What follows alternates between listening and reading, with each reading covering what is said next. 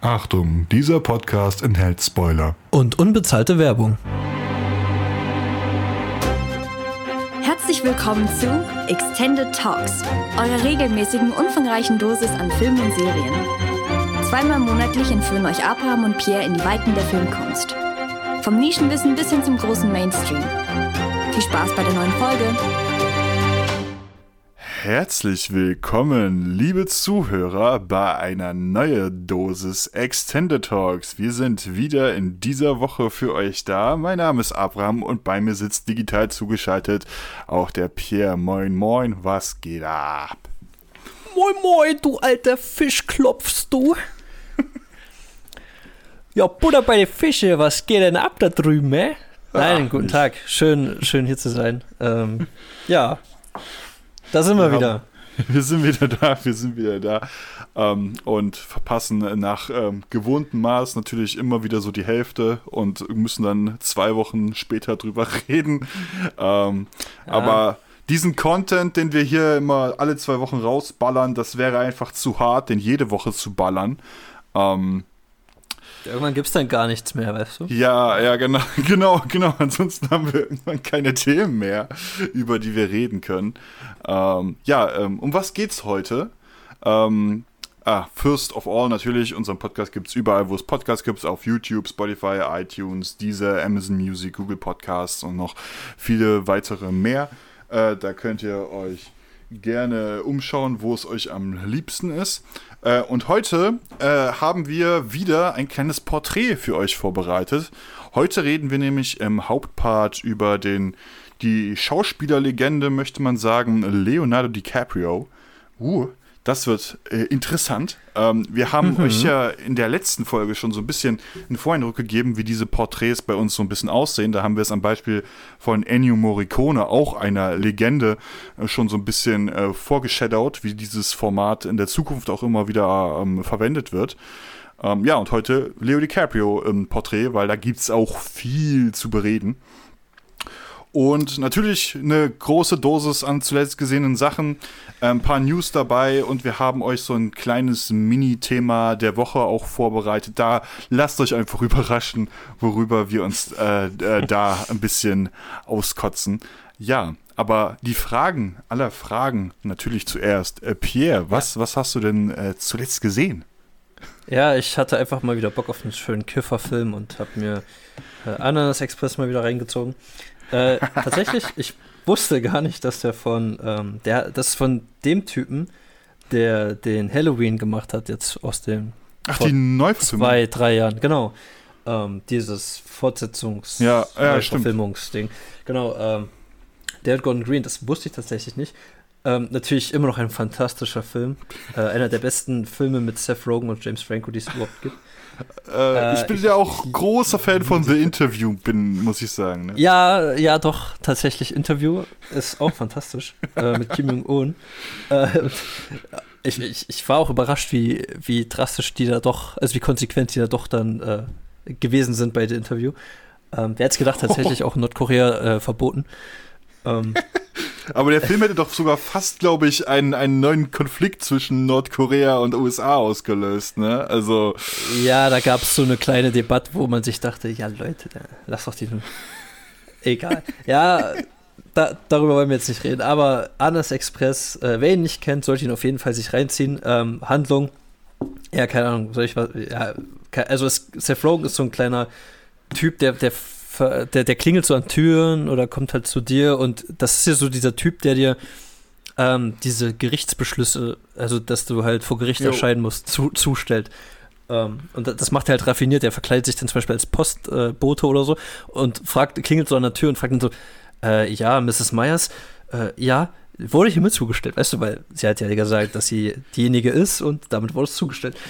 Ähm, aber ansonsten ist er eigentlich voll der, ja, keine Ahnung, äh, ja, Free Man, sag ich mal. Und er hat auch, das war, das war mega witzig, er hat eine Freundin, die in der Highschool ist. Amber Heard. Er ist 25, genau, er ist 25, sie ist 18, Amber Heard. Ähm, die Frau von, oder die Ex-Frau von Johnny Depp. ja.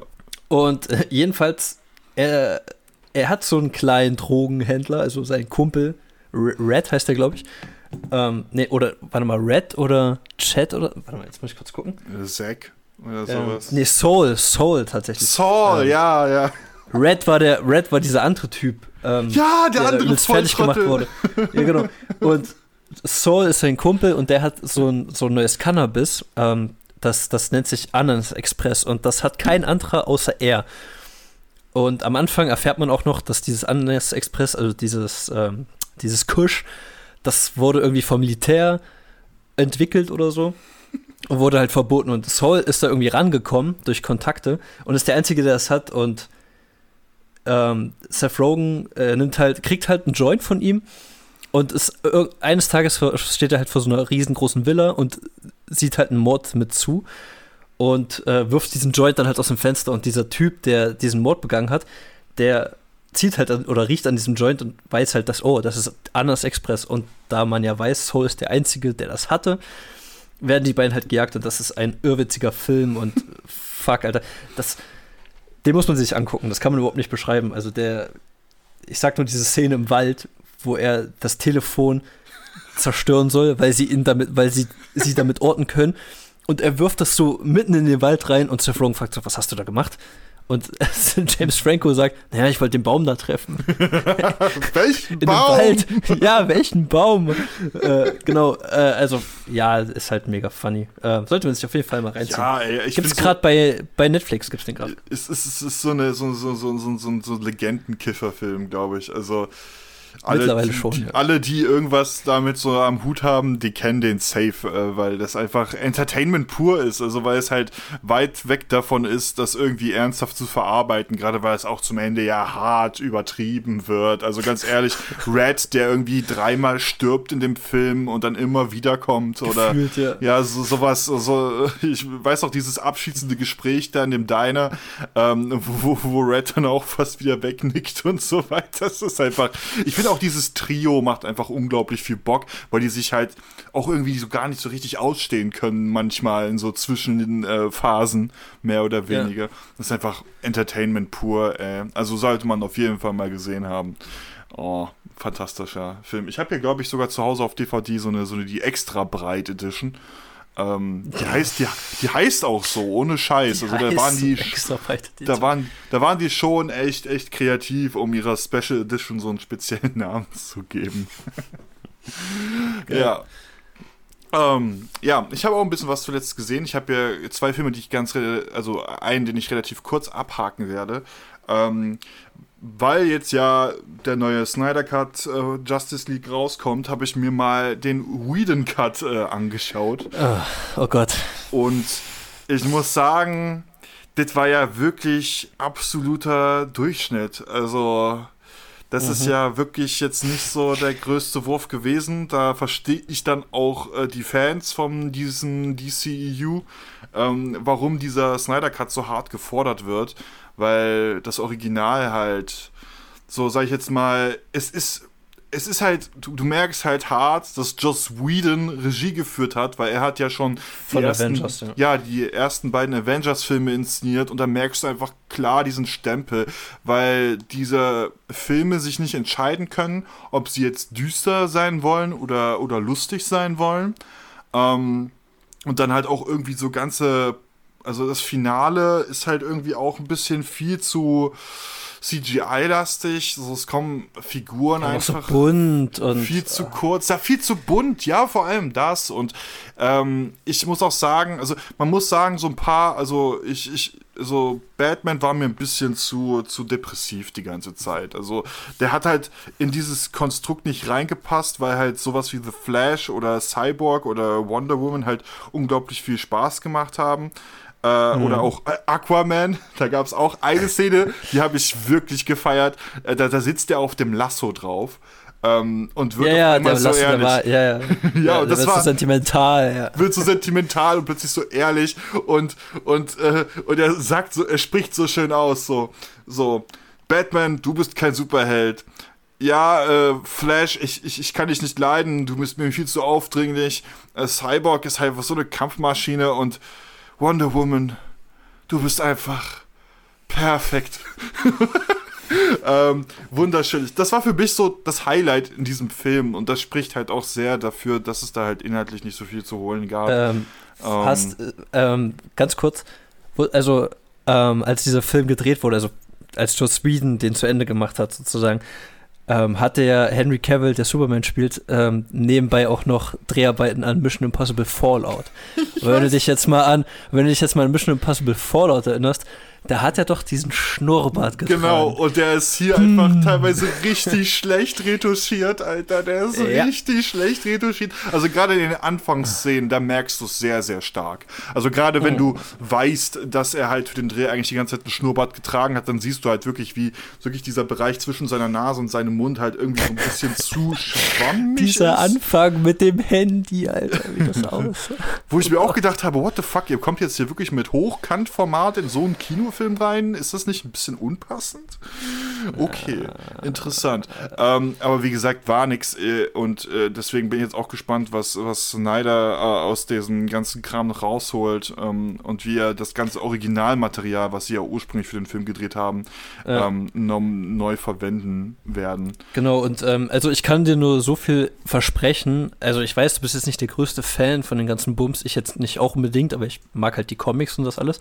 Ähm, aber was ich dir versprechen kann, ist, es gibt auf jeden Fall viel mehr Charaktertiefe. Also naja, so bei vier Stunden zumindest mehr als erwarte ich sowas, bei, weißt du? Ja, ja. Also Fla Flash kriegt mehr äh, Input, dann kriegt Cyborg halt viel mehr ja, Background-Story, Superman und. Gerade also Cyborg also. braucht das auch, weißt du, weil ich fand, ja. Cyborg war hier mit einer der interessantesten Charaktere von diesen Neuzugängen überhaupt. Ähm, und so selbst Flash war halt unterhaltsam, aber bei Cyborg habe ich mir die ganze Zeit gedacht, okay, jetzt mal so, mal so und dann hm, hm, hm. und da hat hm. mir einfach sehr viel Input gefehlt und äh, ja da freue ich mich natürlich dann auch auf, ähm, dass da ein bisschen mehr Tiefe mit reinkommt. Und ich bin vor allem sehr gespannt, wie das in diesem 4 zu 3 Format dann wirkt. Also, das ist ja auch mhm. eine radikale Entscheidung. Also, ich glaube, damit hätten andere Regisseure und Filmemacher mehr zu kämpfen gehabt, das durchzusetzen, um es so zu sagen. ähm, und dann noch eine. Na, außer Sache, Nolan höchstens. Nolan, Nolan oder halt so jemand. Der den übrigens auch produziert hat, ne? Ja, ja, aber der, der steht äh, Executive Producer, da stellt man sich die Frage, wie viel er denn jetzt tatsächlich noch mit dem richtigen Film noch zu tun hat, weil wenn man Nolans Ansprüche kennt, naja, also, passen diese Filme halt einfach nicht in seine Filmografie rein, ja, Aber aber ich glaube, er hat schon noch ein bisschen mehr damit zu tun gehabt, jetzt letztendlich auch beim Snyder Cut, weil er hat zum Beispiel, er war ja einer der wenigen, der auch äh, Snyder gesagt hat, äh, guck dir die Joss Whedon-Version lieber nicht an. Er hat, also Snyder hat ja auch die Whedon-Version nie gesehen. Und Nolan hat ihm auch gesagt, ey, guck dir das lieber nicht an. Mach einfach deins. Äh, wir also wir geben dir noch ein bisschen Geld dazu und so, bla bla. Und ja also ich glaube, Nolan steht schon hinter dem Projekt. Das ist zwar nicht sein Stil und das alles, aber ich glaube, er hat, er hat auch Man of Steel, glaube ich, damals äh, produziert. Ja, ja, aber ich, ich, das ist aber auch, wenn ich mich richtig erinnere, war das ja auch der ursprüngliche Plan eigentlich, Nolan als Hauptchef dieses Franchises äh, einzusetzen, mhm. weil ja die Dark Knight-Trilogie so hervorragend im Kino gelaufen ist. Ja, gut, ähm, okay, ja. Das Problem ist halt, äh, Nolan hat daran halt null Interesse, weil der lieber seine eigenen Stoffe verfilmt. So, der hat sich mhm. einmal mit drei Filmen in dieses Superhelden-Franchise reingewagt, hat mit dieser Trilogie mal eben die ganze Superheldenwelt erschüttert und krasse Filme gemacht und hat sich dann gedacht, okay, jetzt lasse ich das wieder den kleinen Leuten zum Spielen. Ähm, und das so, also diese Filme, die jetzt halt hauptsächlich aus dem DCU gekommen sind, machen für mich halt genau diesen Eindruck, weil wenn Nolan wirklich, wirklich wirklich aktiv noch was mit diesem Film zu tun haben würde, also wirklich auch aktiv in den kreativen Bereichen ähm, ähm, quasi seine Meinungen bzw. Seine, seine, seine, seine Fähigkeiten ausbauen würde, dann hätten die anders hätten die einen anderen Stil, dann wären die einfach auch, glaube ich, in vielen Momenten deutlich bodenständiger, deutlich seriöser und auch härter. Ähm, Gerade mit Blick auf die Batman-Trilogie, die er geschaffen hat. Deswegen, ich weiß nicht, so ich nehme dieses Executive Producer bei Nolan da nicht so ganz ab. Der ist, glaube ich, mit drinne, damit sie halt einen großen Namen haben, mit dem sie das noch vermarkten können. Ähnlich wie halt ähm, sie halt ständig bei den Marvel-Filmen äh, Stan Lee mit reinschreiben, obwohl der mit den Filmen ja auch nichts mehr zu tun hat. Der ist tot. Ja, der ist tot. Also, aber, aber auch ganz ehrlich, ja. er hatte ja auch während er noch gelebt hat, relativ wenig mit diesem Film zu tun. Abgesehen davon, dass er halt. Cameo halt. Ja, dass er halt auch der Erschaffer von vielen dieser Figuren ist. Äh, aber das war es dann halt auch, weil die sich ja kreativ komplett anders äh, ausgetobt haben. Ähm, und dann noch ein etwas aktuellerer Tipp, den ich hier ganz schnell rausballer, ist I Care a Lot äh, auf Netflix. Eine relativ mhm. frische Netflix-Produktion mit Rosamund Pike und Peter Dinklage. Ähm, mhm. Das ist eine relativ schwarzhumorige, ähm, schwarzhumoriger Film. Ähm, und Rosamund Peck ist so eine, so eine, so eine Altersheimmanagerin, die mehr oder weniger schaut, äh, welche Rentnerin haben denn am meisten Geld wem können wir die Vormundschaft mehr oder weniger wegnehmen und die mir anleihen, sodass ich die Macht habe, mich mit diesem Geld zu bereichern. Ähm, ein ziemlich satirischer Einblick auch in diese Altersvorsorgewelt der Amerikaner.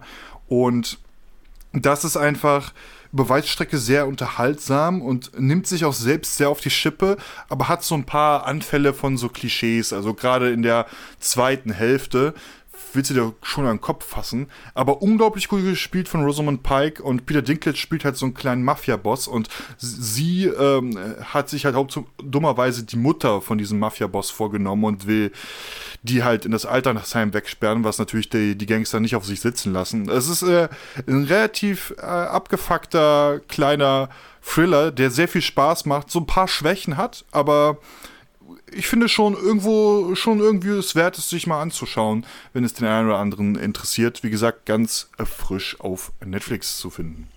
Ähm, Gibt es auf meinem Letterboxd-Kanal auch eine äh, etwas ausführliche Kritik dazu? Ich schreibe da gerade ganz viel.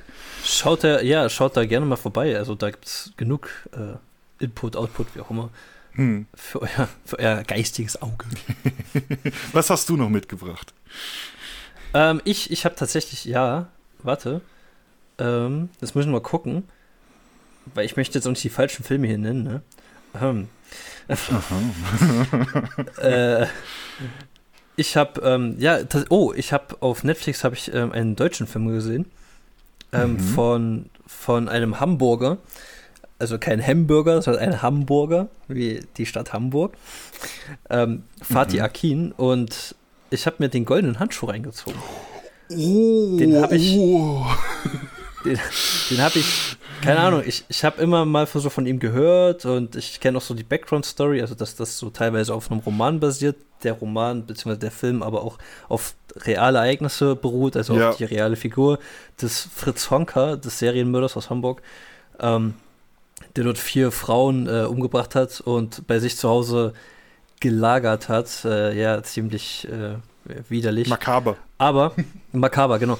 Aber das, das Geile ist, also man, man muss an der einen Stelle sagen, es gibt in diesem Film auch zwei Figuren, die komplett, mm, ja, jetzt nicht unbedingt sinnlos sind, aber irgendwie doch schon. Ähm, das ist zum einen, oh Gott, wie heißt sie? Ich, ich kann das halt nicht sagen. Ähm, ich glaube, Martina Eitner Achempong. Ähm, und da gibt es noch diesen einen Typen, den Willi Tristan Göbel. Und dieser Typ, der, der hätte man, also die Figur hätte man komplett rauslassen können. Und ich habe mich gerade geirrt, es ist nicht Martine Altner, sondern es ist. Oh Mann, hier, genau, Greta Sophie Schmidt. Also diese beiden Figuren hätte man komplett rauslassen können. Ähm, und mhm. die, die Petra und den Willi. Ähm, weil die bringen irgendwie gar nichts zur Handlung wirklich bei. Und spiel das Witzige ist, diese beiden Figuren, die spielen, oder die beiden Schauspieler, die spielen halt so nach dem Motto, ja, okay, wir haken, wir, wir, wir gehen jetzt hier von Station zu Station, also wir haken jetzt hier Station für Station ab. Ähm, das hat mir nicht so sehr gefallen. Ansonsten, derjenige, der den Fritz Honker spielt, der hat mir außergewöhnlich gut gefallen. Und das Witzige oh. ist, ähm, die Maskerade, die er trägt, man erkennt ihn fast gar nicht mehr wieder. Ja. Ähm, der Typ ist irgendwie äh, 23, 24, 25, ne? Ist noch relativ junger genau, genau Schauspieler genau, eigentlich. Genau, spielt so einen Mitte 40, Anfang 50-Jährigen, also ähm, Jonas Dassler und man erkennt ihn wirklich gar nicht wieder. Ähm, aber mir hat der Film sehr gut gefallen. Ähm, jetzt nicht unbedingt, ähm, das muss ich auch dazu sagen, er wurde ja von vielen Seiten noch so, ja, sehr harter, brutaler Film. Ja, schon, aber ich glaube, da wurde wieder viel Mundpropaganda auch ähm, weil ja, es ist schon ein harter und ekliger Film. Ich habe mich auch, ehrlich gesagt, am Ende des Films habe ich mich schon ein bisschen schmutzig gefühlt. ähm, so nach dem Motto, ich war ja schon in Hamburg, ich bin ja auch schon äh, die Reeperbahn entlang gelaufen und ich bin auch schon durch das Rotlichtviertel und das alles, also hier St. Pauli und das alles. Aber ich ja, bin ich ja schon durchgeschlendert und das alles, aber ich glaube, die Leute, die Menschen, die dort leben, die richtig verruchten und versifften Menschen, die da leben, ähm, also mit denen möchte ich nicht tauschen. Ist alles auch so ziemlich dramatisch. Ähm, aber mir hat der Film sehr gut gefallen, einer der besten deutschen Filme der letzten Jahre auf alle Fälle. Und ein, ein, ein, ein, ein, ein Körnchen, oder wie sagt man, ähm, ein blindes Huhn findet auch mein Korn. Hier hat man das, oder die Nadel im Heuhaufen. Weißt du, es ja, ist einer, ja. ein, weil man sagt ja immer so deutsche Filme, ja, okay, hm, Schweige und Schweighöfe und so, aber das war mal, den kann ich echt empfehlen. Also wer so ein bisschen. Ja, ja, auch Fatih Akin, äh, äh, so gesehen, ist ja auch so ein bisschen der, der mehr oder weniger in den letzten Jahren auch den deutschen Film halt wieder ein bisschen relevanter gemacht hat. Und ja auch. Äh, ja, genau. Ich glaube, ähm, gegen die Wand, Krüger, diesen einen gegen ja, die Wand hat genau, er ja auch den. gemacht, wenn ich mich nicht irre. Und ja, genau, der mit Jane Krüger. Also der, der, der aus dem Nichts, oder wie der heißt. Aus dem Nichts, aus dem Nichts, genau, korrekt. Und der hat ja immer so ein bisschen mehr für, weil er sich halt, weil er halt auch immer wieder provokante Themen nimmt, wie jetzt auch der goldene Handschuh. Ähm, und dadurch quasi so ein bisschen mehr die Aufmerksamkeit wieder auf das, auf das deutsche Kino äh, lenkt, mehr oder weniger. Also es ist schon, er ist schon ein gutes Aushängeschild für deutschen Film inzwischen geworden, der Mann. Kann man, glaube ich, so sagen. ja. Ja, ähm, ich habe auch noch was. Ähm, du hattest es mir am Anfang des Jahres empfohlen. Jetzt habe ich die erste Staffel durch, nämlich äh, von The Boys. Ähm, und fuck, ey, ich liebe das richtig. Also, das ist eine ähm, Serie von Amazon Prime und ist so, wer es noch nicht gehört hat, Schande. Ähm, ist so ein bisschen, sie nehmen, in der ersten Staffel nehmen sie hauptsächlich DC Hops, so wie ich das mitbekommen habe. Ähm, haben halt so alternative Helden. der Homelander für Superman und so weiter. Oder Black Noir für Batman oder May für, für Wonder Woman oder sowas. Und, oh, also gerade die, die, die letzte Folge, die hat ja auch einen miesen Cliffhanger zum Ende hin. Ähm, da denkt man sich dann auch, hui, hui, hui, aber alles richtig gut geschrieben. Äh, Carl Urban ähm, sagt so oft Kant. Äh, also ich guck's halt auf Englisch, da sagt er halt Kant. Im Deutschen sagt er Pussy, ne? Ähm, Fotze. Fotze oder sowas. Ja, genau, so, weißt du, und da, da, das ist halt, ey, wenn ich da. Hast du schon ein Trinkspiel draus gemacht? Nee, das habe ich mich nicht getraut. Also, das ist, das ist schon, das, das wäre schon echt hart. Ähm, aber krass, äh, krasses Ding. Das macht so viel Spaß, ist so überzogen, brutal in vielen Momenten. Er kann aber auch inhaltlich immer wieder überraschen. Und unsere, unser, und diese Boys, also dieses Hauptteam mehr oder weniger, die sind ja auch so äh, kaputte Menschenfiguren auf einer bestimmten Ebene das macht ja unglaublich viel Spaß, ihnen einfach zuzuschauen, ähm, wie die sich von der nächsten, von einem Debakel ins nächste Debakel reinstürzen und ganz zu schweigen von diesem, von dieser, von dieser japanischen oder ähm, vietnamesischen oder was weiß ich, asiatischen äh, Lady, die sie da mehr oder weniger aufgabeln zum Ende der Staffel. Ähm, die ist ja, hat ja auch Faustdick hinter den Ohren. Äh, aber trotzdem, ey, Adrenalin pur und sehr unterhaltsam und ich werde das hier auf jeden Fall weiterschauen. Ähm, Gerade auch die zweite Staffel, äh, also da habe ich schon so ein paar Trailer mir angeschaut, ver, ver, spricht viel Gutes. Muss ich sagen. Oh. Ja, die zweite Staffel wird noch mal ein bisschen abgedrehter. Also noch äh, abgedrehter, perfekt, perfekt. Das ist schon nice. Und es gab, glaube ich, sogar einen kurzen äh, Gastauftritt von Seth Rogen, über den haben wir ja heute schon mal gesprochen in einer der Szenen. Ähm, da auch wieder schön, diesen Mann zu sehen, auch wenn er jetzt halt nur in dieser Serie eigentlich ja nur als äh, Produzent mit tätig ist. Äh, ursprünglich sollte er es ja tatsächlich selber auch inszenieren. Ähm, dann gab es aber Terminprobleme, weswegen er dann quasi jetzt nur noch in der Rolle des Produzenten mit drin ist. Aber ich muss sagen, äh, das, das fühlt sich hier ohne Seth Rogen schon sehr wie ein Seth Rogen-Stoff äh, an. Also passt das für mich irgendwie schon. Ich weiß nicht. Ist schon ganz, ganz lustig. Ja, das ist unsere Dosis zuletzt gesehen und äh, mit diesen abschließenden Worten gehen wir mal rüber ins nächste Thema. News. Gewöhnt euch an diese wundervollen Jingles, sage ich nur. ähm, da haben wir vieles äh, im Setting ähm, und jetzt haben wir ein paar, paar News äh, für euch ähm, vorbereitet. Äh, du hast uns ja ein kleines bisschen was vorbereitet, Pierre. Was, was, was gibt's denn da bei dir so? Ich, ich was vorbereitet. Na gut, okay. Ja, Also, ich, mein Gott, ich, ja, ich habe ähm, hier vier, beziehungsweise also drei Schauspieler, sch- beziehungsweise eine Schauspielerin und ähm, einen Politiker, die haben rausgeballert, was ihr ähm, most favorite Film of, of oder Movie of all time ist. Ähm, Also all time favorite Movie. Und da, das sind, also die sind wirklich interessant, das hätte ich echt nicht gedacht. Ähm, man muss dazu sagen, eine, eine Person von diesen vier Leuten, die lebt leider nicht mehr. Oh, Ähm, schade. Wirklich schade. Ähm, und zwar ist das, mit dem fange ich jetzt einfach mal an, Heath Ledger, Ah. der ist ja ähm, schon sehr früh gestorben. Aber ähm, da wurde das auch, also es wurde halt in dieser Liste mit äh, aufgeführt. Ähm, Heath Ledgers ähm, Lieblingsfilm. Ähm, was meinst du? Wir machen mal so ein kleines Ratespiel draus. Was meinst du denn, was ist Heath Ledgers Lieblingsfilm gewesen? Ich würde jetzt einfach so irgendwie was vielleicht in Richtung Scorsese sagen, aber boah, nee, das ist äh, ja gar keine Ahnung von. Also so hart auf dem Plan hatte ich den ja noch nie so richtig. Kann ich jetzt schlecht sagen. Hau einfach raus, das macht's einfacher. Nee, nee, wir machen das jetzt schon so. Aber ähm, ja, ich sag's dir, ähm, der Zauberer von Oz ist Heath Ledgers Lieblingsfilm gewesen. Ah, welche dieser- Version? Diese, diese 30er-Version? der ganz alte, ja, ja, diese ganz alte, Ja, also der ja. wirklich, das war sein Lieblingsfilm. Genau. Ähm, dann haben wir Amy Adams, die kennst du ja auch. Ja, ja. Und genau. was, was meinst du denn, was ist ihr Lieblingsfilm? Sie spielt ja hin und wieder auch ein paar anspruchsvolleren Filmen mit. Also, weil Mhm. sie hat ja auch in der Rival war sie ja auch mit dabei. Ja. Ähm, ich, ich, ich, ja, weißt du, ich, ich finde, sie hat halt ein paar geilen Filme mitgespielt, wo ich fast schon denken könnte, dass sie selber auch sagen würde, dass, äh, dass sie den so gut findet. Hier mit Jack Gyllenhaal hat sie doch den einen gemacht. Ähm, wie auch immer der hieß. Äh, aber perfekt ist halt der Titel nicht auf der Zunge. Ähm, Aber du warst schon auf der richtigen Spur, dass die auch anspruchsvollere Filme macht. Ähm, ihr Lieblingsfilm ist Vert Vertigo von Hitchcock. uh, geil. Sehr schön.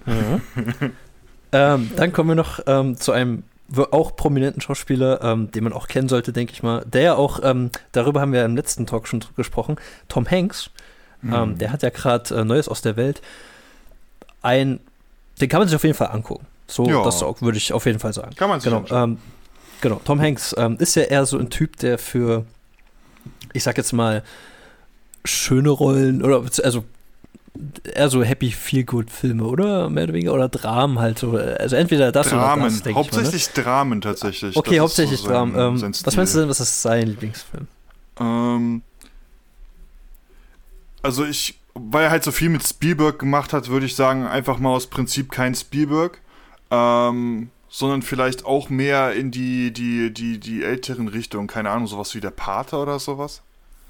Hm, Nee.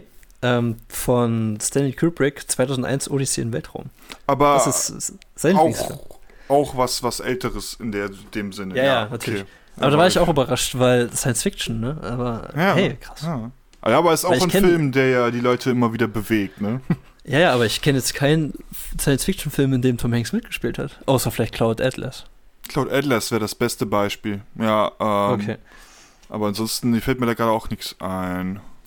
Ah, Eher historische ich- Sachen hat er gemacht. Eher historische. Mhm. Ja. Und jetzt kommt die interessanteste Person, wie ich finde.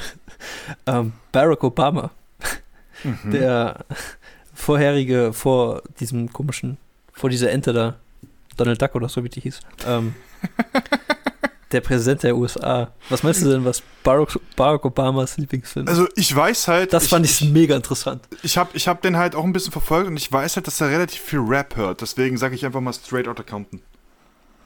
Tatsächlich, der hört viel Rap, ja.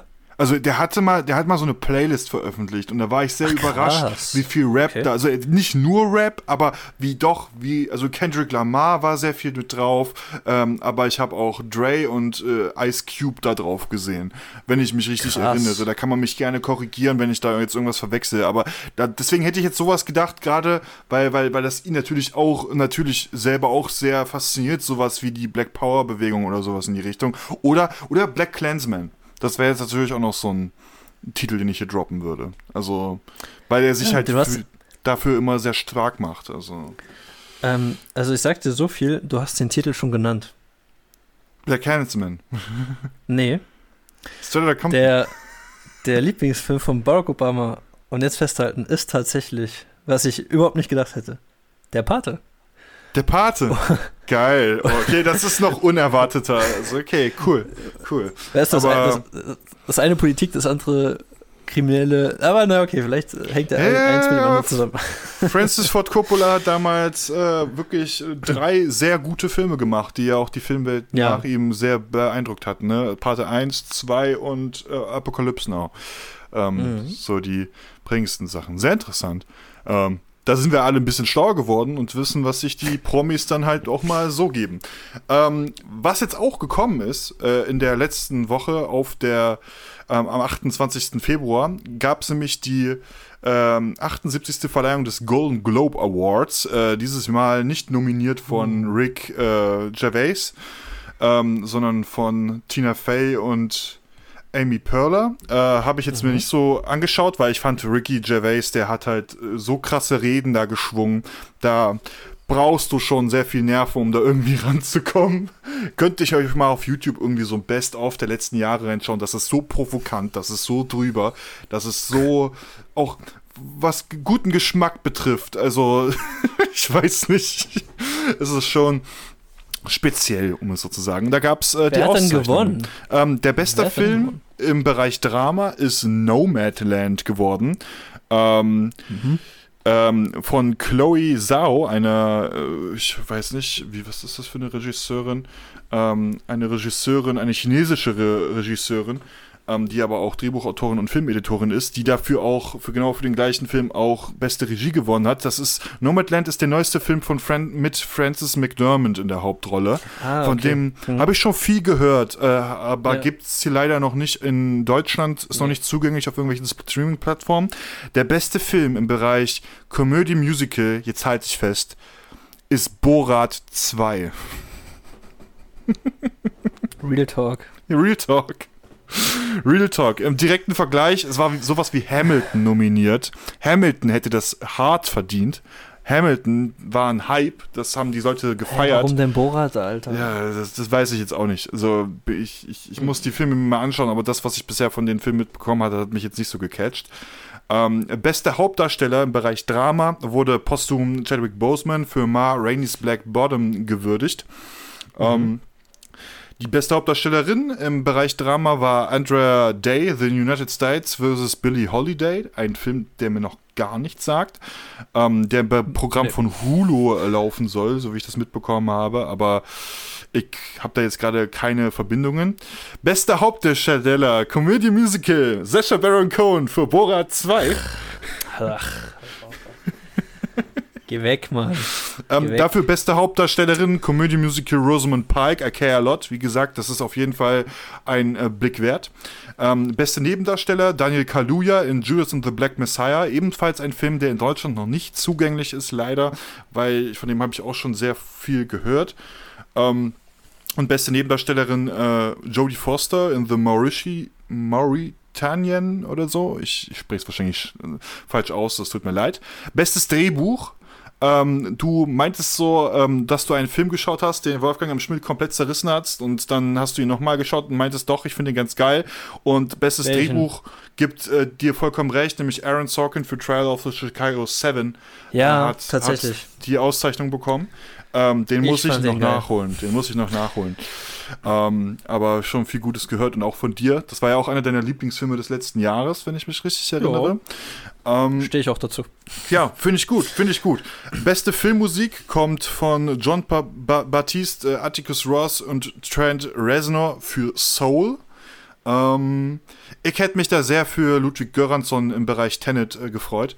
Äh, ja. Aber Soul hat natürlich einen emotionalen Soundtrack, also gerade, weil es halt auch dieses Die ganze auch, Jazz-Elemente also mit reinbringt, Blues ganz genau.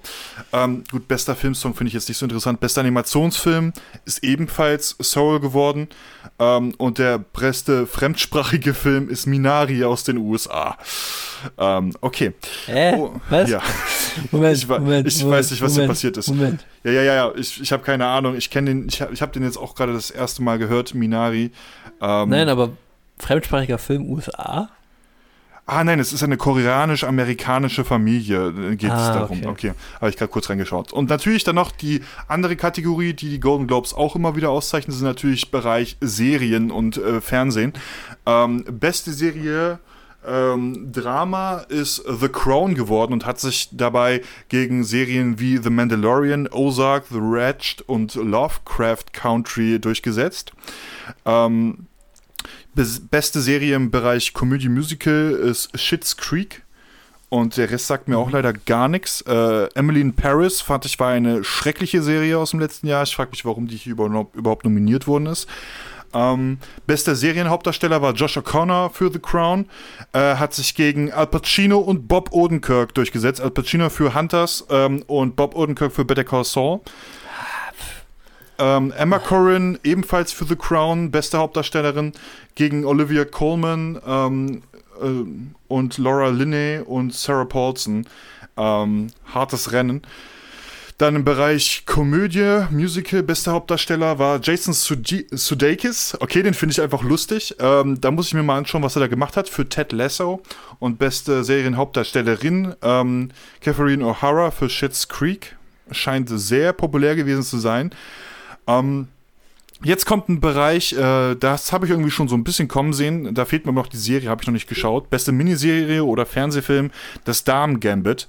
Äh, mit Anya Taylor-Joy, die ja auch äh, für diesen Bereich äh, auch die, die, die beste Hauptdarstellerin in einer Miniserie oder Fernsehfilm gewonnen hat. Ähm, also eine relativ junge, aufstrebende Schauspielerin kennt man unter anderem aus The Witch oder New Mutants oder Vollblüter. Ähm, und äh, beste Hauptdarstellerin in Miniserie oder Fernsehfilm war Mark Ruffalo für I Know This Much Is True. Ähm, und hat sich dabei gegen Jeff Daniels, Hugh Grant, Ethan Hawke und Brian Cranston durchgesetzt. Also harte Konkurrenz. Ähm, und dann nochmal die Nebensteller ganz schnell abgearbeitet. John Boyega für Small X in einer Miniserie oder Fernsehfilm und beste Nebendarstellerin ist Gillian Anderson für The Crown. Ähm, es sind so ein paar Entscheidungen dabei, wo ich wirklich mir denke, okay, Borat 2 ist, glaube ich, so das, was mich hier am meisten gestört hat.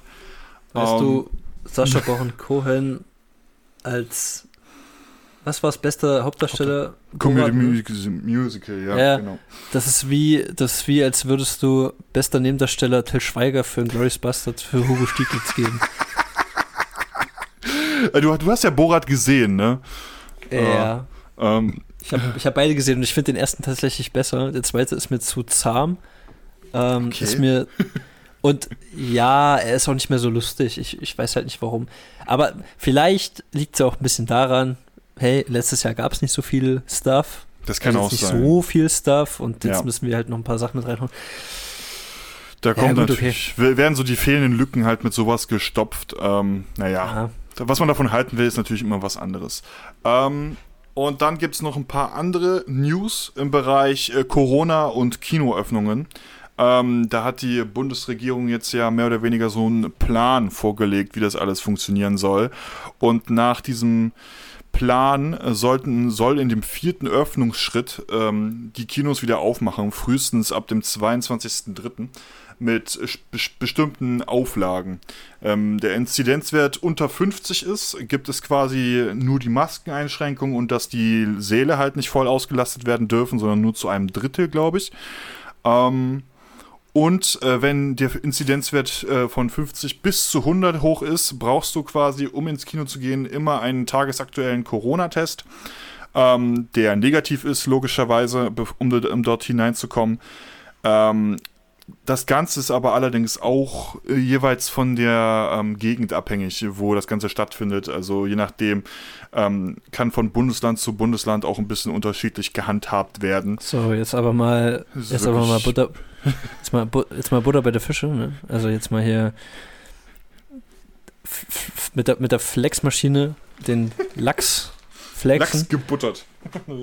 Lachs buttern. Ähm, hätte man ja schon von Anfang an machen können, ne? Also, wir hatten ja, ich weiß noch, wir hatten am Anfang, war es ja so, im Kinosaal eine Reihe freilassen und immer so zwei Sitze. Also zwei Sitze voneinander. Und warum hat man es nicht einfach so gemacht, als das, als die Zahlen gestiegen sind, zwei Reihen freilassen und vier Sitze freilassen? Weißt ja, du, einfach nochmal das Doppelte. Weißt du, oder ja. einfach nur, einfach aus dem Prinzip nur ein Viertel des Kinosaals zu besetzen. Weißt du? Ja, also nicht komplett schließen, sondern so, ja. dass immer noch Geld reinfließt. Weil die Methoden also so, haben ja geholfen. Die Methoden haben ja geholfen. Man muss es einfach ja. sagen. So, die Hygienekonzepte, die lagen vor und die waren effizient, weil sich halt die Leute auch dran gehalten haben. Aber als ja, genauso wie einfach, Restaurants, weißt ja, genau, du, die müssen ähnlich, ja eh die Hygienemaßnahmen einhalten. Also. Gastronomie also. oder sowas, das ist halt auch alles komplett äh, im Nachteil aktuell durch die ganze Situation. Ähm, da hat man sich einfach einfach, da hat sich die Bundesregierung jetzt einfach viel zu lange Zeit gelassen, um sich da irgendwas auszudenken, was wirklich ein bisschen frustrierend ist, äh, muss man vielleicht sagen. Ähm, mhm. Und ja, es ist zumindest ein kleiner Lichtblick, dass wir jetzt so ein bisschen da in die Richtung wieder was, dass da demnächst zumindest wieder ein kleines bisschen die Kinos aufmachen können. Die Frage ist jetzt, die Frage, größere Frage ist natürlich jetzt, welche Kinos können jetzt überhaupt aufmachen? Also welche sind jetzt noch nicht bankrott, ähm, abgesehen von den großen Kinoketten. Ähm, und da gibt es natürlich auch keinerlei wirkliche effiziente Hilfe vom Staat, um diese Verluste, die sie in den letzten, die sie im letzten Jahr gemacht haben, ähm, irgendwie wieder gerade zu biegen. Also da fehlt noch ein großes Kulturpaket, was die ganze Zeit angekündigt wird, beziehungsweise man wird immer, es wird immer gesagt, Kultur ist wichtig für nach dem Lockdown, aber ich kriege es einfach nicht mit, dass man sich aktiv darum kümmert, dass unsere Kultur auf einer bestimmten Ebene erhalten bleibt. Und das ist, das ist ein kleines Armutszeugnis äh, für die, die Bundesregierung, finde ich. Ähm, ich war am Anfang von Corona, war ich eigentlich relativ zufrieden, wie aktiv sie relativ schnell eingegriffen haben und relativ auch schnell durch, konsequent durchgegriffen haben. Aber inzwischen ist das ja so ein Hin und Her, sodass man sich ja nicht mal mehr auf Aussagen äh, verlassen kann nach dem Motto, Lockdown geht nur noch bis zum 7. März. Ähm, schön wäre es, wurde ja jetzt auch verlängert bis zum 28. Ähm, ich finde, da brauchen wir einfach mehr Transparenz und vor allem bessere Systeme. Die hatten jetzt über ein Jahr Zeit, um sich da ein Konzept auszudenken und es ist nichts passiert in der Zeit. Also ja, vielen Dank dafür. Ähm, dafür, dass ich jetzt schon wieder monatelang zu Hause rumsitzen darf und nichts tun darf. Finde ich super geil. Ja, ich sag dazu nichts mehr. Ich habe mich jetzt genug ausgekotzt. Deswegen, wir haben jetzt gleich noch was anderes zum Auskotzen, nämlich unser Thema der Woche. Unser Thema der Woche. Ihr merkt, wir haben für jeden scheißen Jingle. Ähm, wie gesagt, nochmal ein herzliches Dankeschön für die Leute, die hinter den Kulissen daran gearbeitet haben. Vielen Dank. Äh, dem Na, Namaste. Namaste. Namaste an, an Shana äh, und an Fabian, die beide, also Shana hat gesprochen, Fabian hat die Musik gemacht, die sich da schon beide Mühe gegeben haben, unserem ähm, Podcast noch ein bisschen edleren äh, Glanz zu verleihen. um das so auszudrücken. Ähm, ja, ähm, wir sind ja zwei junge, aufmüpfige äh, Filmliebhaber, könnte man uns nennen. Ähm, vom, ich glaube, so vom, vom, vom Rang Kritiker sind wir noch, noch ein bisschen entfernt. Das ist immer noch nicht ganz ja, Als SZ würde ich uns benennen. Als was? Als SZ. Als SZ. Okay, okay, ja, okay, das, das kommt irgendwie hin. Ähm, und wir haben so ein bisschen den Drang, uns halt immer auch wieder mal mit dem ein oder anderen Filmkritiker, also beziehungsweise die in der Öffentlichkeit als Filmkritiker mehr oder weniger so dastehen, ähm, ein bisschen anzulegen. Also keine Ahnung, das ist so so so dunkle Seite. Ähm, ja, was heißt anlegen? Also man kann es ja vielleicht so, also wir wollen es ja jetzt hier nicht so, als wären wir hier die Krassen. Ne? Also das Ding ist halt, wenn wir zum Beispiel eine Kritik sehen von einem Film, irgendwas, keine Ahnung, den wir zum Beispiel beide feiern, ähm, und den wir halt für sehr gut befinden, ob jetzt mhm. technisch oder halt weiß nicht, storytechnisch oder halt von den Schauspielern oder so. Inhaltlich, von der Message, genau, was weiß ich, da gibt es ja genau, viele Aspekte. Genau, gibt es ja sehr viele Aspekte. Und wenn dann halt jemand, der in der Öffentlichkeit steht, einfach mal so in, in, ich weiß nicht, in so fünf bis zehn Sätzen einfach nur beschreibt, wo man den Film scheiße findet und dass, dass er den Film richtig kacke findet oder andersrum, er findet diesen Film ja richtig super und das ist ja die einzige Meinung, die existiert. Und wenn man dann einfach nur mal einen Kommentar schreibt und fragt, ja, warum findest du den jetzt eigentlich scheiße oder warum, find, warum liebst du diesen Film denn eigentlich so? Ich habe jetzt nicht wirklich deine, deine Meinung hier, also ich, ich, mir ist das nicht jetzt, ich konnte deine Meinung nicht klar herauslesen. Hm. Dann kriegt man meistens nicht eine sachliche Antwort, sondern irgendwie in letzter Zeit, das ist uns beiden ja aufgefallen, ähm, fängt einfach eine total äh, unhöfliche Diskussion an und da denke ich mir halt so, ja gut, ich weiß nicht, hast du das gesehen, dieses, ähm, dieses Bild von CSB, was die online gestellt haben? So mit verschiedenen Sätzen so, ähm, wo Alper sich so die Finger so knackt und sein, sein, sein, sein Kopf so bereit und nochmal kurz die Füße strecken und dann in die Tasten haut. Hast du das gesehen? das habe ich verpasst, leider. Das habe ich verpasst. Ähm, aber genauso fühle ich mich, weißt du, ich, ich, ich, ich frage so nach so, ja, hey, warum findest du den Film denn scheiße? Warum findest du Joker scheiße? Der ist doch das und das und ähm, ich konnte Warum deine Meinung leider nicht. Du Blade Runner 2049 nicht. so. Genau, du hast das leider nicht in deiner Kritik klar genug formuliert und wenn dann eine total unhöfliche Antwort kommt, dann denke ich mir halt so, ja gut, okay. Ich mache mich jetzt hier, warte, und zack, dann, ich lasse mich doch hier nicht von dir verarschen, weißt du? Ja. Aber dabei bleibe ich dann trotzdem selber auch sehr sachlich, ne? Und äh, möchte ja hier nicht ins Fettnäpfchen laufen. Aber ich denke mir halt so, warum nur weil man mal kurz nachgefragt hat, wird man dann jetzt mittlerweile so oft als Arschloch dargestellt. Also, weiß nicht, du bist irgendwie der größte Hurensohn, nur weil du mal nachfragst. Ähm, Habe ich das Gefühl. Mehr oder weniger. Man hat so ein bisschen das Gefühl, dass bestimmte Leute auch irgendwie so ein bisschen den Boden unter den, also unter den Füßen verloren haben. Beziehungsweise ich hatte äh, vor ein paar, an, an einem Wochenende vor kurzem erst eine relativ hitzige Diskussion mit einem einem Menschen, äh, der Star Wars 8 als den besten Star Wars-Film betitelt. Ähm, das ist ja sowieso so ein ganz großes Thema, Star Wars 8 und so weiter. Das will ich jetzt gar nicht großartig aufmachen und so weiter und so fort. Aber dieser, dieser Kritiker, würde ich sagen, hat äh, in dem Fall nicht nur seine eigene Community dazu instrumentalisiert, dass seine Meinung quasi unterstützt wird, sondern äh, ver verschließt, beziehungsweise hat mir dann auch mehr oder weniger vorgeworfen, äh, mit so richtig ekelhaften Gegenargumenten, sowas wie Review-Bombing Bombing spricht ja nicht aus und so weiter. Aber so, der Film ist in der Öffentlichkeit nicht positiv angekommen.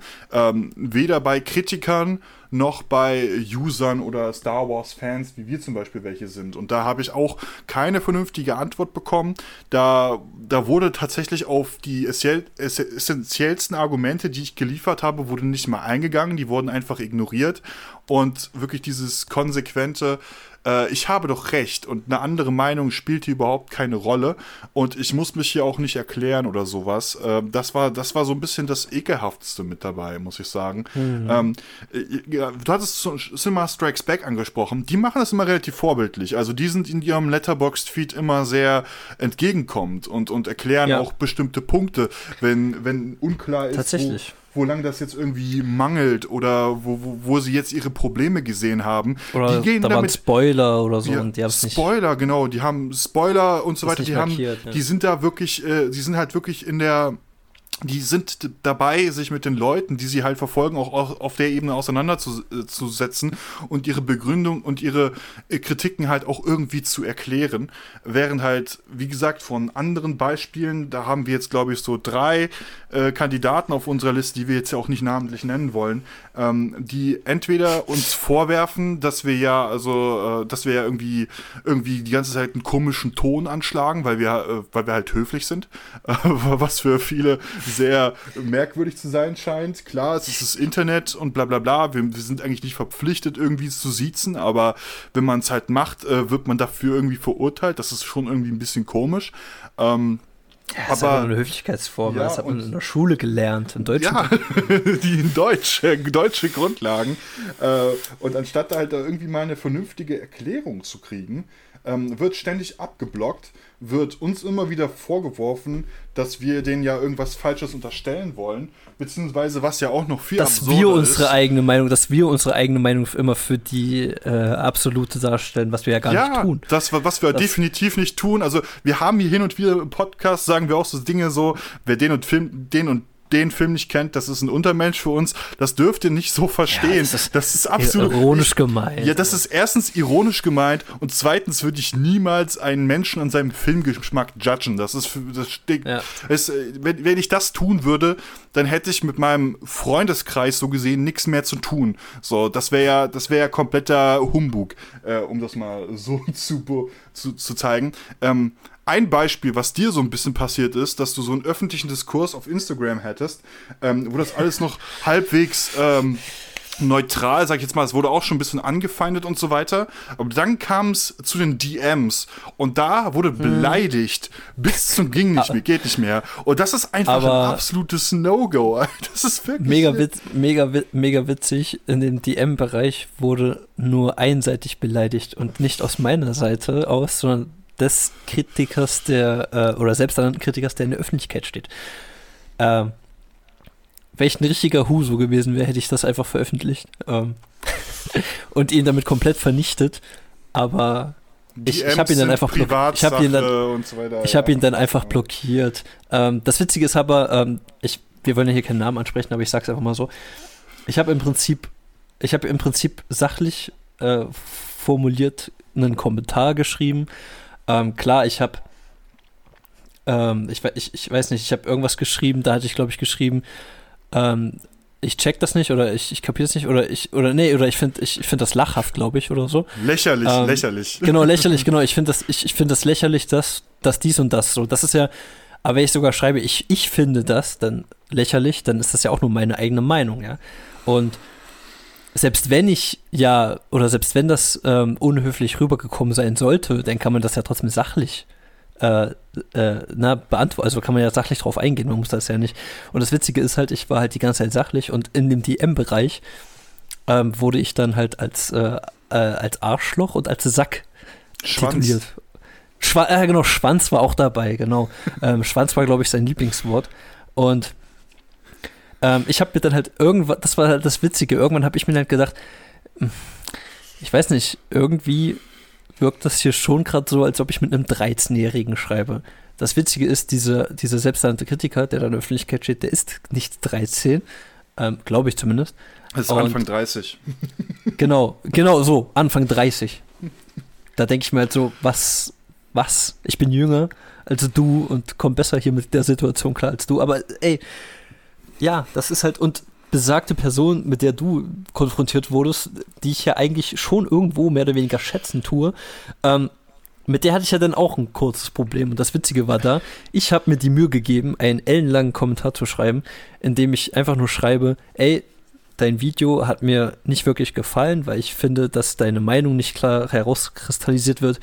Ähm, das war ein Top 10 Video der letzten Dekade und mhm. ich habe halt nur gemeint, ja, hier, es gibt zwar hier und da so einen Satz, wo du halt sagst, ich mag das und das an diesem Film, aber es kommt mir zu wenig hervor, also es wird mir zu wenig hervor, ähm, also her herauskristallisiert, warum du diesen Film halt liebst und warum das einer der besten Filme der letzten Dekade ist.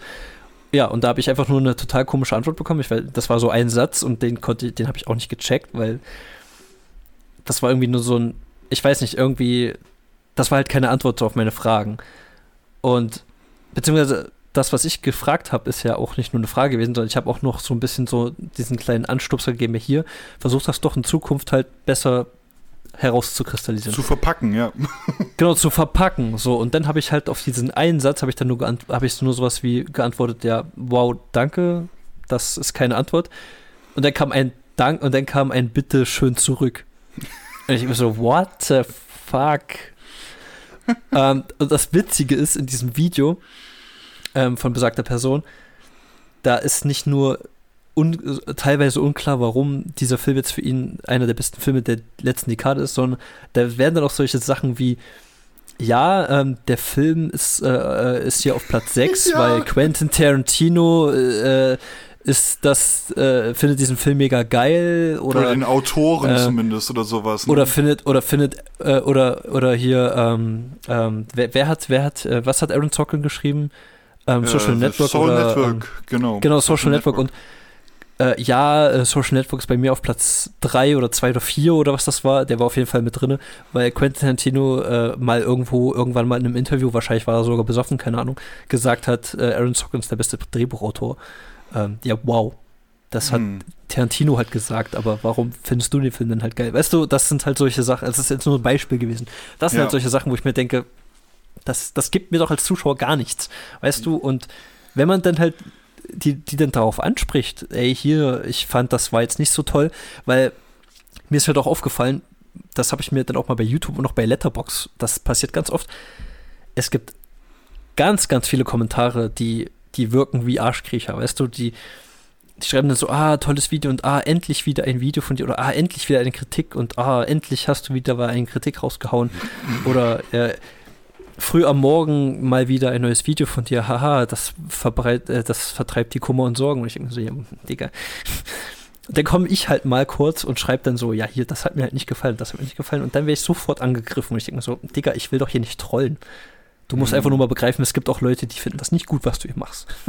Genau, Ja, das äh, ist halt so ein bisschen so diese Unzulässigkeit, das irgendwie nicht in ihr Welt mit reinzukommen. Also man muss natürlich fairerweise sagen, die haben wahrscheinlich bei weitem Wichtigeres zu tun, als irgendwelchen zwei Spasten die ganze Zeit auf ihre, auf ihre ganzen Kritiken einzugehen. Aber in unseren Beispielen wurde halt auf uns eingegangen, aber auf eine Art und Weise, die halt nicht dem äh, richtigen Umgang entspricht, auf der Art und Weise. Ähm, da wurde dann, äh, da wurde, da wurde dann teilweise auch, dann, da gab es auch wirklich Leute von der Community, dann, die dann gemeint haben, ja, ja, ja, das ist jetzt schon ein bisschen übertrieben, wie du jetzt mit denen umgehst. Also hatten wir gerade bei, bei, bei, bei dem einen auf Instagram so ein bisschen die Sachen, ähm, wo dann auch er so ein bisschen in die Mangel genommen wurde, hat sich aber überhaupt nicht kritikfähig gezeigt in dem Moment. Und wenn man sich halt, wie gesagt, wenn man halt seine Meinung bzw. seine Einschätzung zu einem Kunststück irgendwie in die Öffentlichkeit steht, muss man halt auf einer bestimmten Ebene damit rechnen, dass halt andere Leute, in dem Fall wir, das irgendwie hinterfragen, beziehungsweise halt eine genauere Argumentation haben wollen. Weil, sagen wir jetzt mal so, die Instagram-Zeichenanzahl, die geben nicht sehr viel Spielraum, was so eine Kritik betrifft. Ähm, Ja. Überhaupt nicht. Es ist eigentlich viel zu wenig, um einen Film einzuschätzen äh, und damit hausieren zu gehen. Und dann einfach nur eine kurze Erklärung zu fordern, was denn jetzt, was sich jetzt gecatcht hat, was sich nicht gecatcht hat, ist ja jetzt keine große Herausforderung in dem Sinne, um das so zu sagen. Ähm, gerade bei dem einen Kandidaten, den du jetzt noch angesprochen hattest mit äh, dem YouTube Top 10 Video, da muss ich halt auch ehrlich sagen, da bin ich eigentlich, ich bin eigentlich großer Fan von dem, weil ich finde, der macht richtig gute Videos äh, zu ein paar Themen äh, und hat es einfach so gestalterisch echt drauf. Aber da merkst, da, da haben wir halt jetzt so in den letzten Wochen gemerkt, dass da so ein bisschen der, der gesunde Menschenverstand so ein bisschen äh, äh, abhanden gekommen ist, was äh, ziemlich traurig ist. Also das wäre schön gewesen, wenn man da ein bisschen mehr, auch ein bisschen offener sich gibt und einfach auch ein bisschen mehr auf die Leute eingeht, die jetzt die Einschätzung jetzt nicht direkt äh, verstehen. Also gerade für Kritiker, die natürlich auf den üblichen Social Media Plattformen unterwegs sind, also die, die man halt irgendwie erreicht. Es gibt ja viele Kritiker, die einfach für Magazine schreiben, ähm, die in der Regel gar nicht im Diskurs mit, äh, zu, mit Lesern oder Zuhörern oder Zuschauern sind. Aber das ist so ein bisschen schon eine Art äh, Voraussetzung, äh, die, die ich da zumindest für mich ähm, sehe, die auch ein bisschen in der Verantwortung von den jeweiligen Personen ist. So, ja. So viel dazu. So viel Ähm, dazu. Das war unser Thema der Woche und wir werden uns jetzt immer so wöchentlich so einen kleinen, kurzen Themenblock raussuchen, über den wir vielleicht ein bisschen diskutieren wollen. Nie zu ausführlich, weil unser wirkliches Hauptthema in der Regel ja immer ein anderes ist. Heute im Porträt Ja, heute im Porträt Leonardo DiCaprio. Äh, ein Hä, Fan- was? DiCaprio? Oh, jetzt muss ich meine Notizen nochmal. Ich habe gedacht, wir reden über Leonardo da Vinci. Scheiße. Ähm, ich muss meine Notizen komplett ähm, umwerfen. Oh shit. Ja, egal. Weißt du was? Wir machen einfach so. Du redest über DiCaprio, ich rede über Da Vinci und versuche einfach. Ich, ich, ich, machen, wir versuchen das jetzt einfach so. Okay, Leonardo Willem oder auch Leo DiCaprio ist, ist, ist ein, ein, ein Schauspieler, ähm, mhm. der 74 in Los Angeles geboren wurde. Ein, ja, hauptsächlich Schauspieler, aber inzwischen auch vermehrt Produzent in verschiedenen Bereichen immer tätig. Also so Produzent, Produzent in dem Sinne, dass er meistens die Filme, an denen er mitwirkt, mitproduziert. Ähm, und halt auch in der Mittler mittlerweile so eine Art sehr hohen Stellenwert hat für, für Schauspieler in Hollywood, ähm, weil er in dem Sinne sehr privilegiert ist, sich äh, die Filme wirklich auch selber aussuchen zu können, indem er beteiligt also er ist. Er ist schon so ein, Moder äh, ich würde ihn so als modernen Al Pacino, Robert De Niro bezeichnen. Also vom Talent her auf jeden Fall, auf jeden Fall. Ja. Also da kommt der, der hat ähm, ist nicht ohne Grund so auch einer der meist gefeiertsten Schauspieler. Ich bin halt auch selber von dem ein unglaublich großer Fan, muss ich sagen, ähm, weil er halt auch so ähm, vielleicht nicht immer die außergewöhnlichsten Rollen spielt, aber die Rollen, die er spielt, immer fantastisch auf die Leinwand bringt und denen eine Persönlichkeit einhaucht, ähm, wo ich immer fasziniert bin, äh, ihm dabei zuzuschauen, wie er da halt acted äh, und zu was der Mann eigentlich fähig ist. Ähm, hat aber natürlich, wie jeder ähm, Mensch im Hollywood-Bereich, sehr, sehr klein angefangen und war, glaube ich, ähm, oh, kurz, irgendein, irgendein, Nightmare oder so, äh, war er doch irgendwie. Critters 3. Critters 3. Das sind so eine kleine, das sind so eine, ich, ich kenne tatsächlich auch nur den ersten Teil davon. Ich habe den irgendwann mal auf Tele 5 geguckt, damals, als ich noch Fernsehempfang hatte. Und ähm, ja, der, weiß nicht, das sind so eine kleinen Pelzviecher, die halt, das ist so ein Tierhorror, das ist so diese Zeit, wo halt so Gremlins und so erschienen sind. Das war so diese Tierhorrorzeit und ähm, Critters 3, da spielt er, das, das ist seine allererste Rolle. das war, Moment. Ich glaube, den möchte ich mir mal angucken. Ja, den ja. muss ich mir mal angucken. Ähm, und dann noch in sowas äh, wie Poison Ivory, die tödliche Umarmung. Ähm, danach oder This Boy's Life, okay, das sagt mir gar nichts. Ähm, okay. Es gibt aber einen Film, mit dem er so ein bisschen mehr an die Öffentlichkeit gekommen ist. Das war nämlich Gilbert Grape irgendwo in Iowa oder ähm, auf Englisch What's Eating Gilbert Grape ist ein.